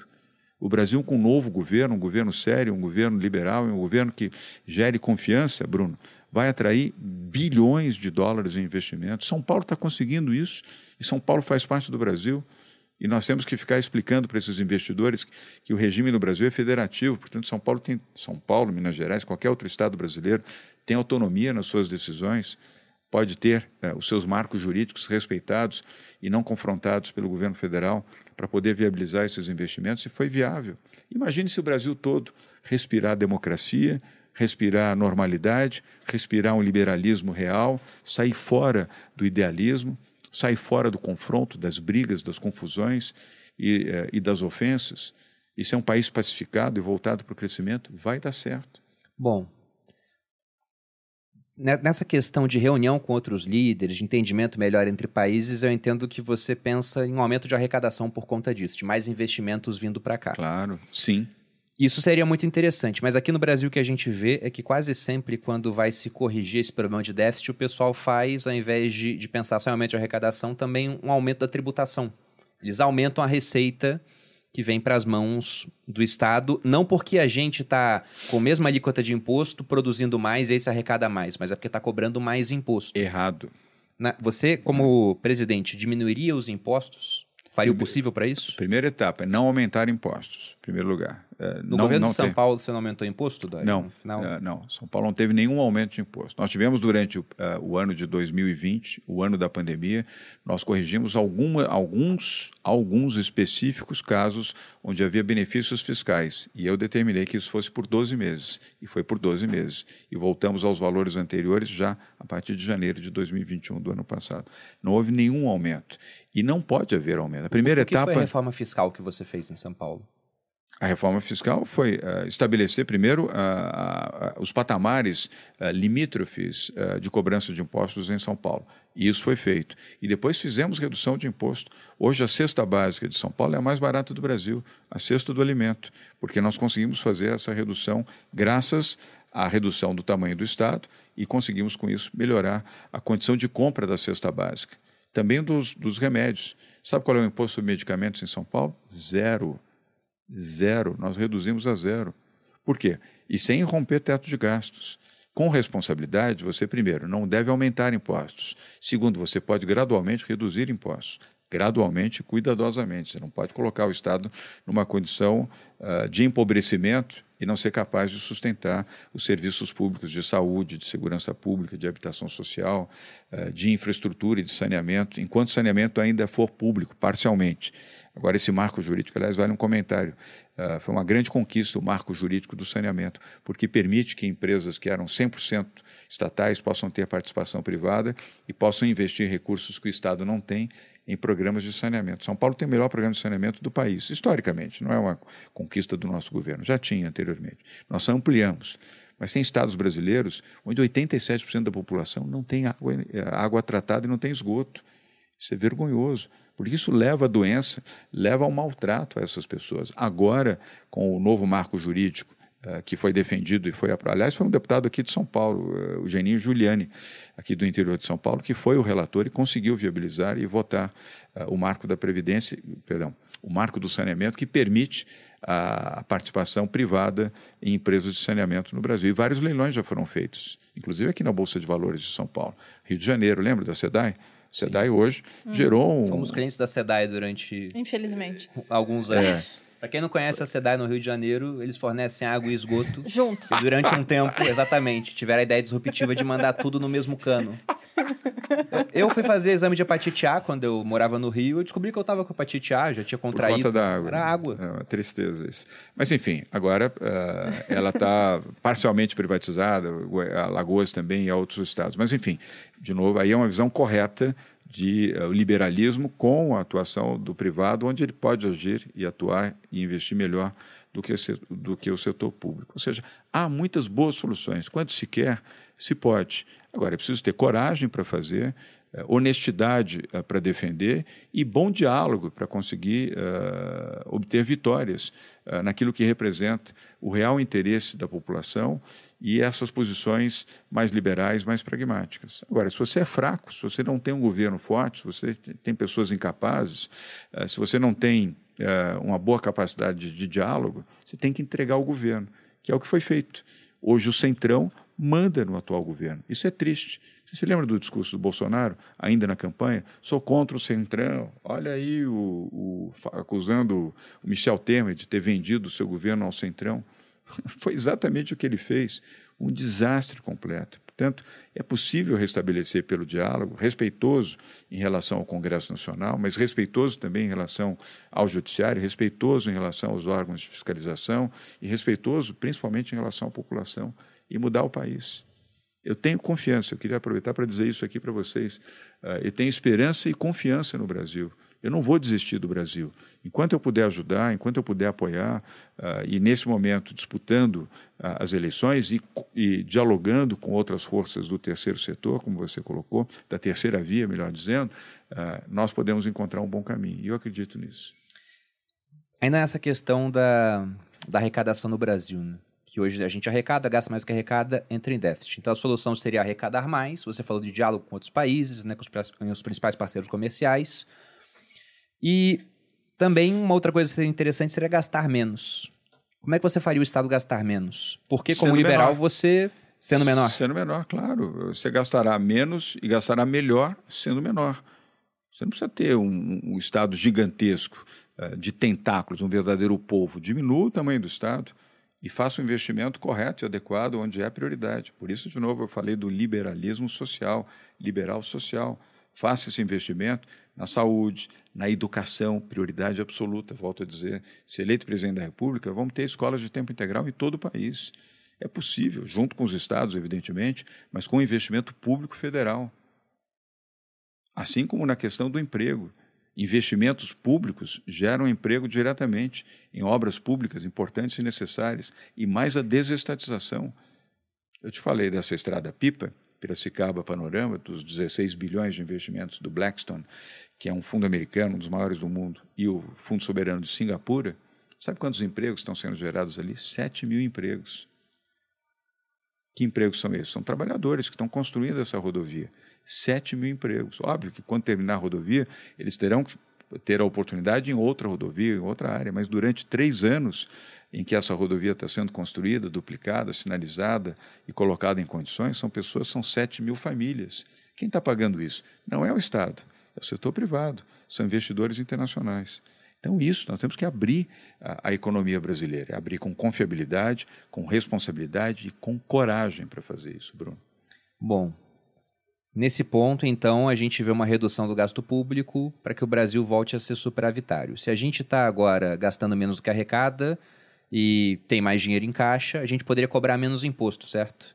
Sim, já disse isso para você, de forma segura e gradual. Você não pode transformar da noite para o dia e dizer, olha, vamos diminuir o imposto em tudo, mas pode diminuir, eu te falei aqui em São Paulo. Mas você enxerga, por exemplo, no seu governo, uma reforma tributária sendo feita? Claro. Porque nesse governo absolutamente tentaram necessário. fazer, mas não foi para frente. Recuaram. Governo fraco. Mas seria, quais seriam os pontos aqui, por exemplo? Porque tem muita gente que é a favor de tributar grandes fortunas.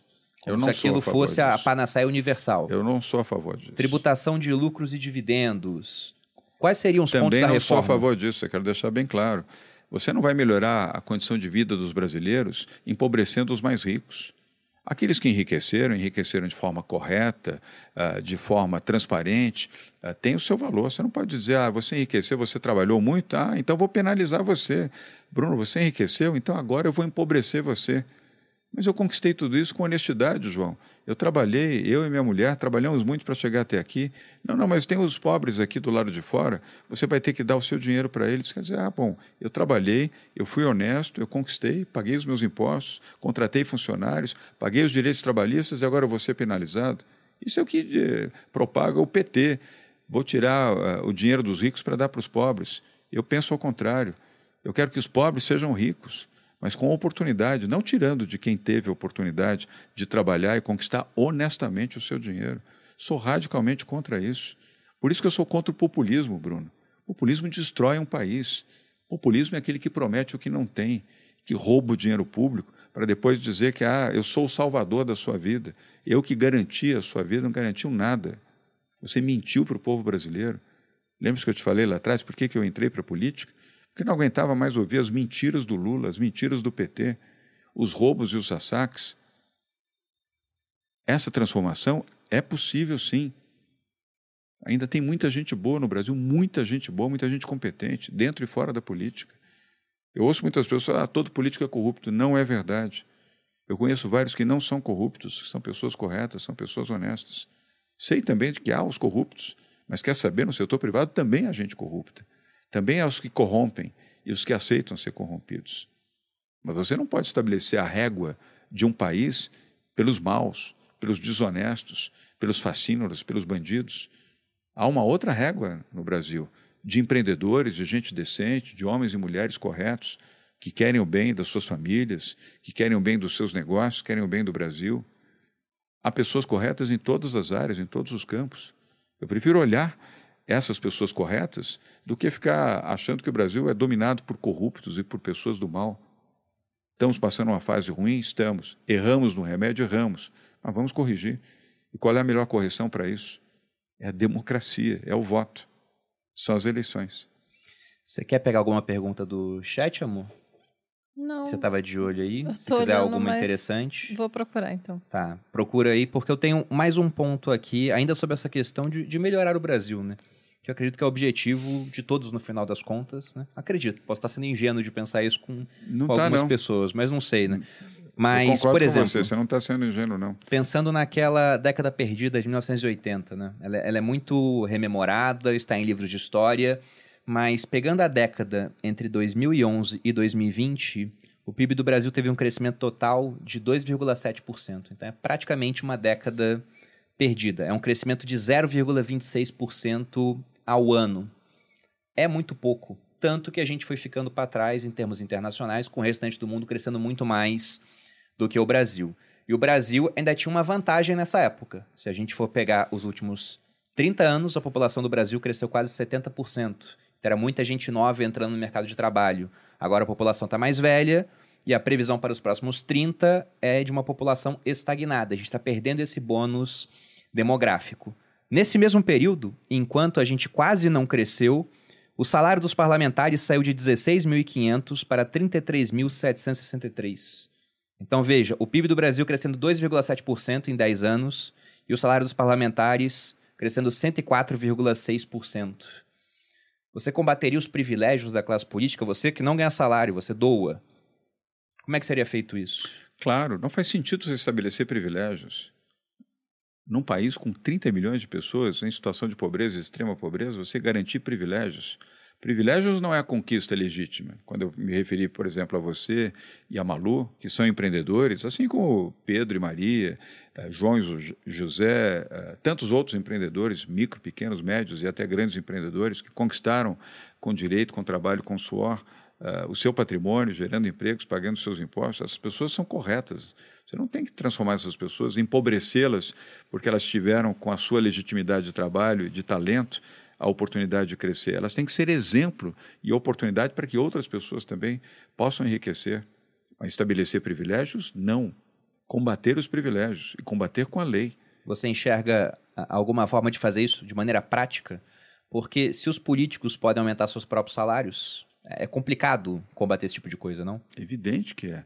Uh, primeiro é condenável, uh, mas você, se você tem a força e o poder emanado pelo voto, portanto você está legitimado pela Constituição, você pode ser uma barreira a isso. E para isso você não precisa ofender ninguém, nem machucar ninguém. Você precisa ter força, determinação e dizer: não vou conceder, não vou fazer, não vou atender. Nós aqui em São Paulo tivemos várias circunstâncias onde sindicatos uh, e movimentos uh, mais à esquerda uh, nos pediam e tentavam até nos intimidar a tomar atitudes que eu não precisei brigar, nem xingar, nem ameaçar. Eu simplesmente disse não, nós não vamos fazer. Ah, nós queremos continuar com tais e quais vantagens. Eu disse não, não é possível, não é razoável, nós não vamos fazer. Não foi preciso estabelecer com isso nenhuma guerra, nenhum confronto, uh, nem estabelecer, nem incendiar, nem assembleia, nem sede de sindicato. Eu apenas disse não, nós não vamos fazer, isso não é correto, isso não é necessário e o nosso governo não vai fazer.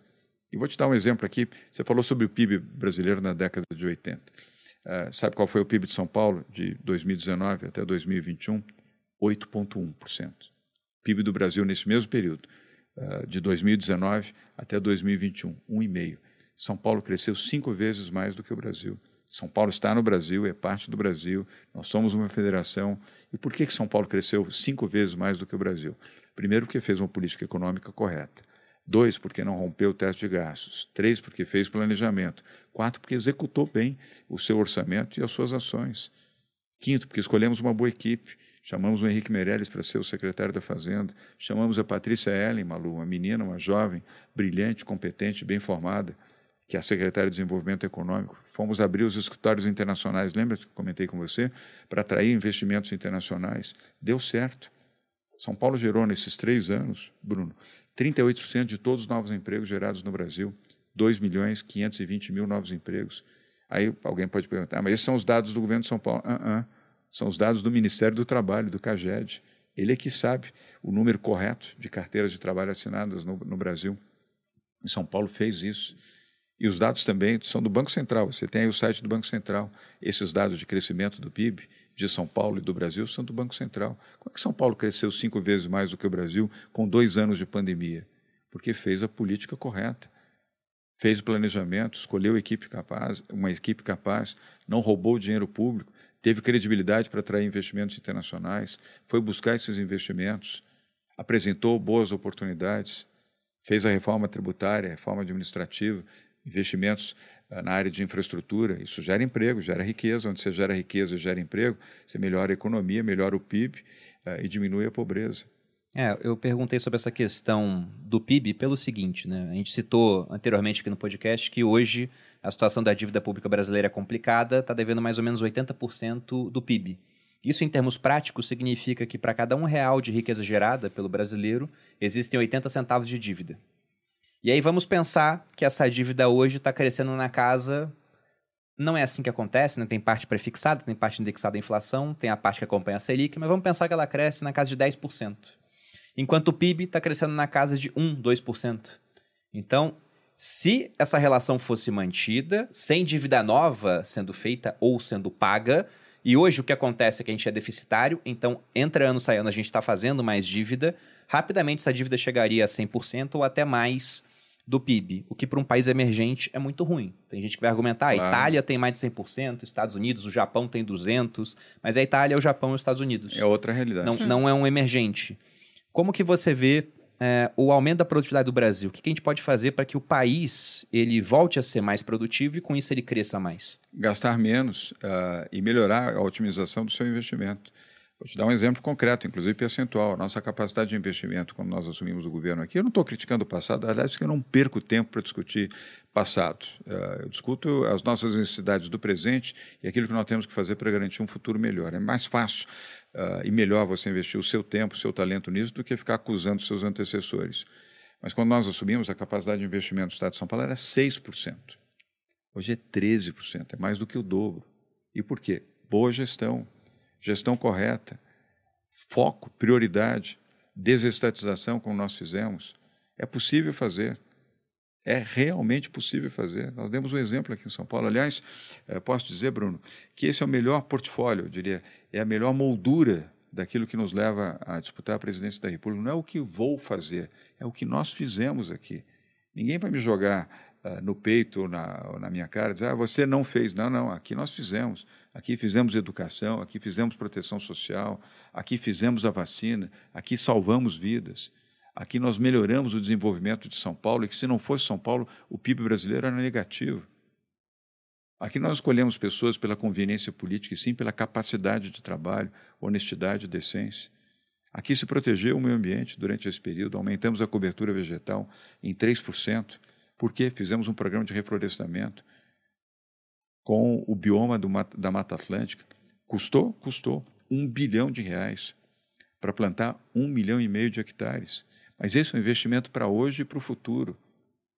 Porque uma floresta de pé e uma floresta uh, recondicionada, recolocada, replantada, como nós fizemos, garante o um emprego, garante o sustento de pessoas que vivem em regiões uh, do bioma da Mata Atlântica, como no Vale do Ribeira, sem que eles tenham que sair de lá, ou sem que eles tenham que admitir ou serem passivos uh, na corte, no corte de árvores, porque eles precisam sobreviver.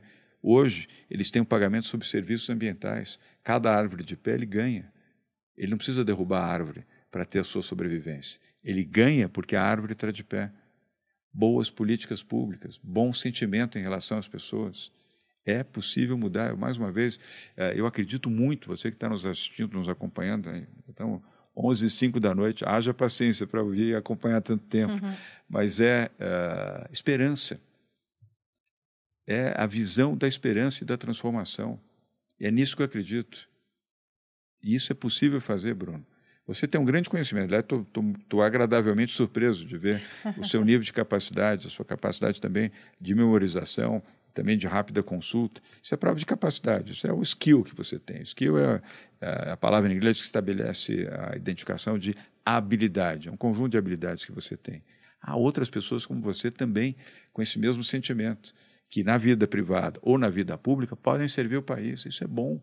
Ainda tem talento no Brasil. Perdemos muitos, muitos nesses últimos anos. Foram embora foram para os Estados Unidos, foram para a Europa, foram para a Ásia, ou mesmo para a América Latina, saíram daqui porque não acreditam mais no Brasil.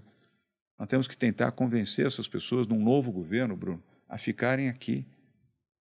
E aqueles que saírem terem a oportunidade de pensar em votar, voltar. As pessoas amam o Brasil. Eu vivi fora. Eu estudei fora, paguei para estudar fora.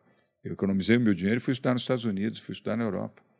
Mas eu voltei, porque eu amo meu Brasil. Há muitas pessoas que desejam voltar também.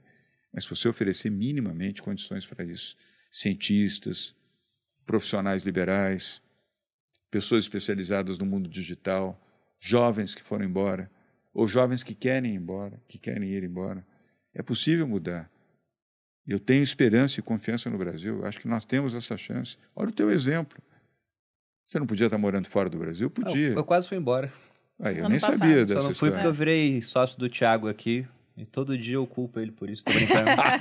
Fiquei é voluntariamente. Thiago, Thiago não tá, aqui, não, mas o pessoal conhece a história. É um dos mas eu nem sabia. Mas é, mas é, um dos sócios. Mas eu nem sabia disso, é. mas eu tenho certeza que isso poderia ter acontecido. Sim, Alguma coisa mais forte, não foi só pelo Thiago. Parabéns ao Thiago por ter ajudado você a formar uma boa parceria, uma não, boa sociedade. Não, foi por causa do Thiago, sim. Senão já estava fora. Então, parabéns, não, eu, Thiago. Eu sou, eu Deixou sou um bom talento aqui com a assim, gente. Com, com trajetória política do Brasil no geral, e não por conta de algum político individual. É mais uma questão do sistema. Inclusive... Eu recebi pessoas aqui já, deputados, é, em quem eu votaria, inclusive, sabe? Pessoas boas, honestas, que entraram na vida política há pouco tempo, estão tentando mudar as coisas, empreendedores que às vezes poderiam estar ganhando muito mais dinheiro fora e foram para lá. Mas mesmo assim eu sou meio desanimado pela estrutura de como as coisas funcionam. Por exemplo, você falou da, da questão do, do populismo, né? E na eleição, o que a gente vai ver é, é uma disputa onde muitas vezes ganha aquele que promete mais e promete facilidades, benesses, e para ele fazer essas benesses no final, ele vai ter que aumentar impostos, ou emitir mais dívida, ou criar mais moeda, o que vai gerar inflação. Então, não é que falta gente boa, é que o, o cara que é, é, é bom, é ele não faz promessas que o cara ruim faz porque não se compromete com aquilo. E como a população é muito pouco educada aqui no Brasil, esse cara acaba sendo eleito, né? Eu esse ia... é um ponto. Mas diga aí, amor, por favor. Bruno, não. Malu, posso só, só, fazer uma rápida observação, mas eu queria te ouvir também. Eu vejo a Malu ali muito Não, eu só ia falar uma mas, das perguntas que tá o pessoal ofendendo tá o pessoal falando. de volta só, no chat. Não, é só para é só te dar uma... Para corroborar, eu não discordo do que o Bruno falou. Mas, uh, para me colocar, Bruno, esse é o, melhor, é o melhor ativo que eu tenho para disputar a presidência da República. Nós fizemos aqui. Eu não estou falando eu fiz, nós fizemos. Foi uma equipe que fez. Então, fizemos na educação, fizemos na saúde, fizemos na geração de trabalho, geração de emprego, no desenvolvimento, na atração de capital uh, internacional, na proteção ambiental, em programas de saneamento. Então, eu posso falar com muita tranquilidade. Eu fiz. Eu não estou prometendo para ninguém. Eu sei que você não falou isso, mas estou dizendo sim. como esse é um ativo. Você, eu estou dando razão para você e dizendo que esse é o melhor ativo que eu posso levar à campanha. Você pode discutir, ah, não gosto de João Dória, cabelo muito arrumado, calça justa, coxinha, acho ele rico, milionário, o que, que vem fazendo na política, o que, que ele está fazendo aqui. Ok, você pode fazer qualquer juízo uh, a meu respeito. Você só pode ter certeza que eu não sou desonesto, que eu não sou corrupto, que eu amo o que eu faço, que eu trabalho para chuchu, acordo muito cedo, vou cedo, saio tarde do trabalho, trabalho aos finais de semana, sou apaixonado por aquilo que faço e nós fizemos até aqui um grande governo, honesto e transformador. E é isso que eu desejo para o Brasil, com um bom time, com uma boa equipe, com boas pessoas e trazendo pessoas que, como você, eu espero poder no futuro, se Deus permitir, os eleitores também, resgatar a sua vontade de continuar vivendo no Brasil de ter os seus filhos, não só um, mas vários filhos, e ter a certeza de que estou no país certo. Eu estou no Brasil que eu amo e que eu quero, eu não quero sair daqui. Quero fazer meus filhos, quero poder uh, namorar a, a, minha mulher durante muitos anos, ter dois, três filhos, formar uh, esses meus filhos e ter um futuro aqui no Brasil. Eu espero que algum dia você possa ter esse sentimento. Eu, eu também espero. Eu também não, espero. mas falando Desculpa, sobre, sobre o sistema, o Bruno estava falando que não gosta muito, não acredita, e uma das coisas que perguntaram aqui no, no, no chat, né, era sobre governabilidade. Como que você vai fazer para ter, para conseguir, né, ter o Congresso, o apoio do Congresso e do Senado para conseguir governar o país de fato? Dialogando e respeitando. Foi isso que eu aprendi. Aliás, a democracia estabelece essa necessidade, Malu: diálogo e respeito. Você não pode impor. Você tem que dialogar. O diálogo você convence. Você não pode ofender as pessoas imaginando que você uh, sabe tudo e que você, mesmo pela tendo sido eleito, que você tem uh, a opção e a prioridade de determinar. Dialogue, conquiste isso com bons argumentos. e transforme aquelas pessoas em pessoas solidárias num projeto e não em adversários e muito menos em pessoas aliciadas. É que a gente está falando de um sistema corrupto, né? Já. Então, é, diálogo ali não, não, não é uma coisa que vai corrupto, funcionar mas potencialmente sozinho. corrupto. É diferente de você dizer, olha, ele é absolutamente corrupto, Sim. ele é potencialmente corrupto. Há muitas pessoas que na vida pública não são corruptas. Eu não sou corrupto e eu conheci várias pessoas, conheci e conheço várias pessoas que estão na área pública que são corretíssimas. São pessoas honestas, são pessoas que eu respeito. E há aquelas que são corruptas, que eu sei que são, e que são absolutamente uh, vinculadas ao mal e ao desejo de enriquecer, uh, de fazer o exercício do poder, de intimidar as pessoas, de mandar nas pessoas. Democracia pressupõe diálogo, entendimento, humildade também. O mesmo no setor privado. As mesmas regras do setor privado valem no setor público. Você não pode, uh, ao compor uma empresa, micro, pequena, média, grande, imaginar que você é soberano e mandarim para mandar nas pessoas, para desrespeitar as pessoas mais humildes e mais simples. Você tem que respeitar a pessoa que cuida da limpeza, a pessoa que cuida da manutenção do seu escritório, quem está ali na operação, quem está no computador, quem está lá na portaria. Você tem que ser cordial, compreender que sem ele o seu negócio não vai funcionar e entender também a correlação com o sócio. Fiquei feliz de fazer, de ouvir de você que você gosta do seu sócio, que ele ajudou você, Não, a, enfim, a ficar sócios, aqui. Gosto muito deles. É, é, porque é uma boa relação. Vocês dialogam, podem não concordar com tudo, mas dialogam para poder concordar com tudo que é necessário para que a empresa continue. Uhum. Imagine se você fosse autoritário. Não, olha, eu apresento aqui o programa, uh, eu e a Malu, então eu decido, eu faço, vocês me financiam e o resto eu faço. E não admite contestação você não estaria aqui nesse momento. Bom, já chegando aqui ao final, não sei se você quer fazer mais alguma não. do chat, amor. Mas eu tenho duas perguntas aqui separadas. Eu queria destacar, inclusive, eu, vi no chat passando aqui, que não houve um briefing de perguntas antes. Hum. Né? O, episódio está ao vivo, nenhum momento foi pedido, ah, vamos fazer gravado, manda as perguntas, isso tudo Zero. aqui a gente levantou e foi sendo feito durante o episódio. Mas as minhas duas últimas perguntas são: existe algo que você jamais faria ou implementaria caso fosse eleito? E roubar vamos lembrar que a internet tem memória, hein, Dória? Então, é, cuidado roubar o dinheiro público. Isso não faz o menor sentido. Né? Okay. Alguém pode dizer, poxa, mas isso é o óbvio. Pois é, mas é o óbvio, não tão óbvio assim. Mas, mas saindo não... desse óbvio, em termos de algo de Estado, algum programa que você enxerga assim e fala, nossa, fizeram isso e eu, eu nunca faria. Tem alguma coisa? Não, romper o teto de gastos. Isso é um absurdo, porque além de inconstitucional, isso destrói o país, aumenta a inflação e aumenta a pobreza. Acho que o Bolsonaro também prometeu isso, mas tudo bem.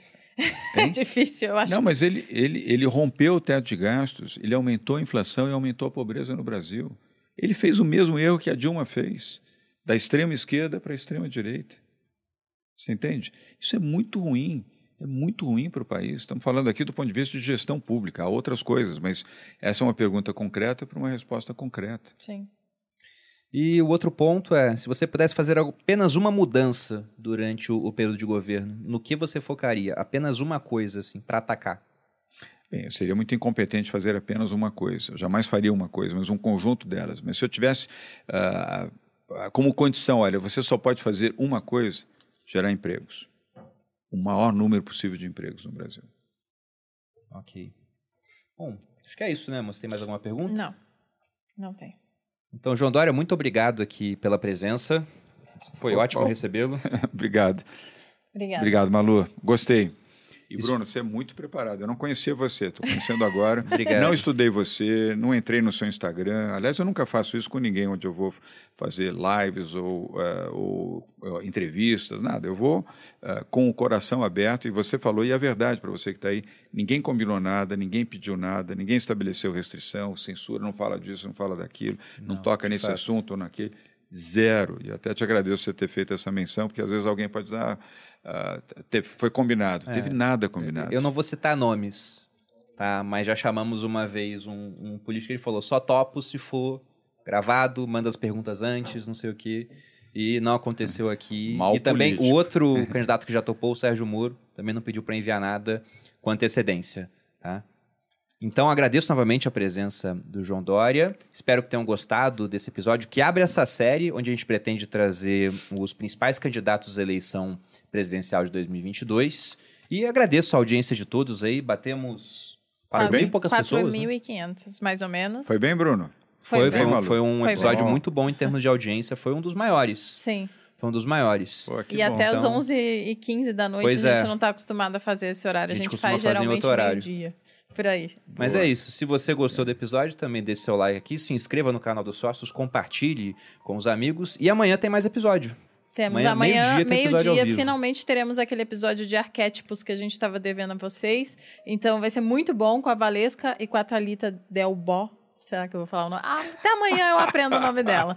É, e vai ser muito bom, meio-dia ao vivo, a gente vai estar aqui e se inscreva no canal e aproveita, já clica aí no sininho e deixa os seus likes aí, que vocês já tava xingando vocês no, no chat, então deixa o like logo. Bom, Ah, bom. para finalizar, Dora, quer deixar suas redes sociais, algum contato, alguma coisa para as pessoas? As pessoas, é, é, J. Dória, ah, que é o meu, ah, é a- é a minha Instagram. referência ah, nas redes sociais.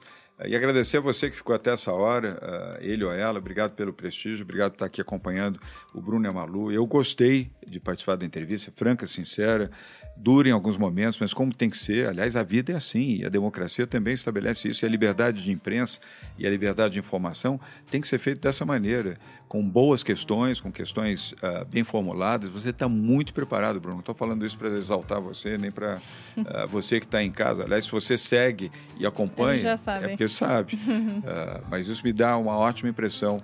ah, e valeu a pena ter vindo aqui até Barueri para participar com vocês. Eu aqui ah, foi um tempo bem investido para debater a democracia, debater o Brasil, debater os brasileiros. Obrigado pela oportunidade. gente Obrigada a vocês. Bom descanso para vocês. Tchau, pessoal. Obrigado pela oportunidade. Valeu, pessoal. Até a próxima.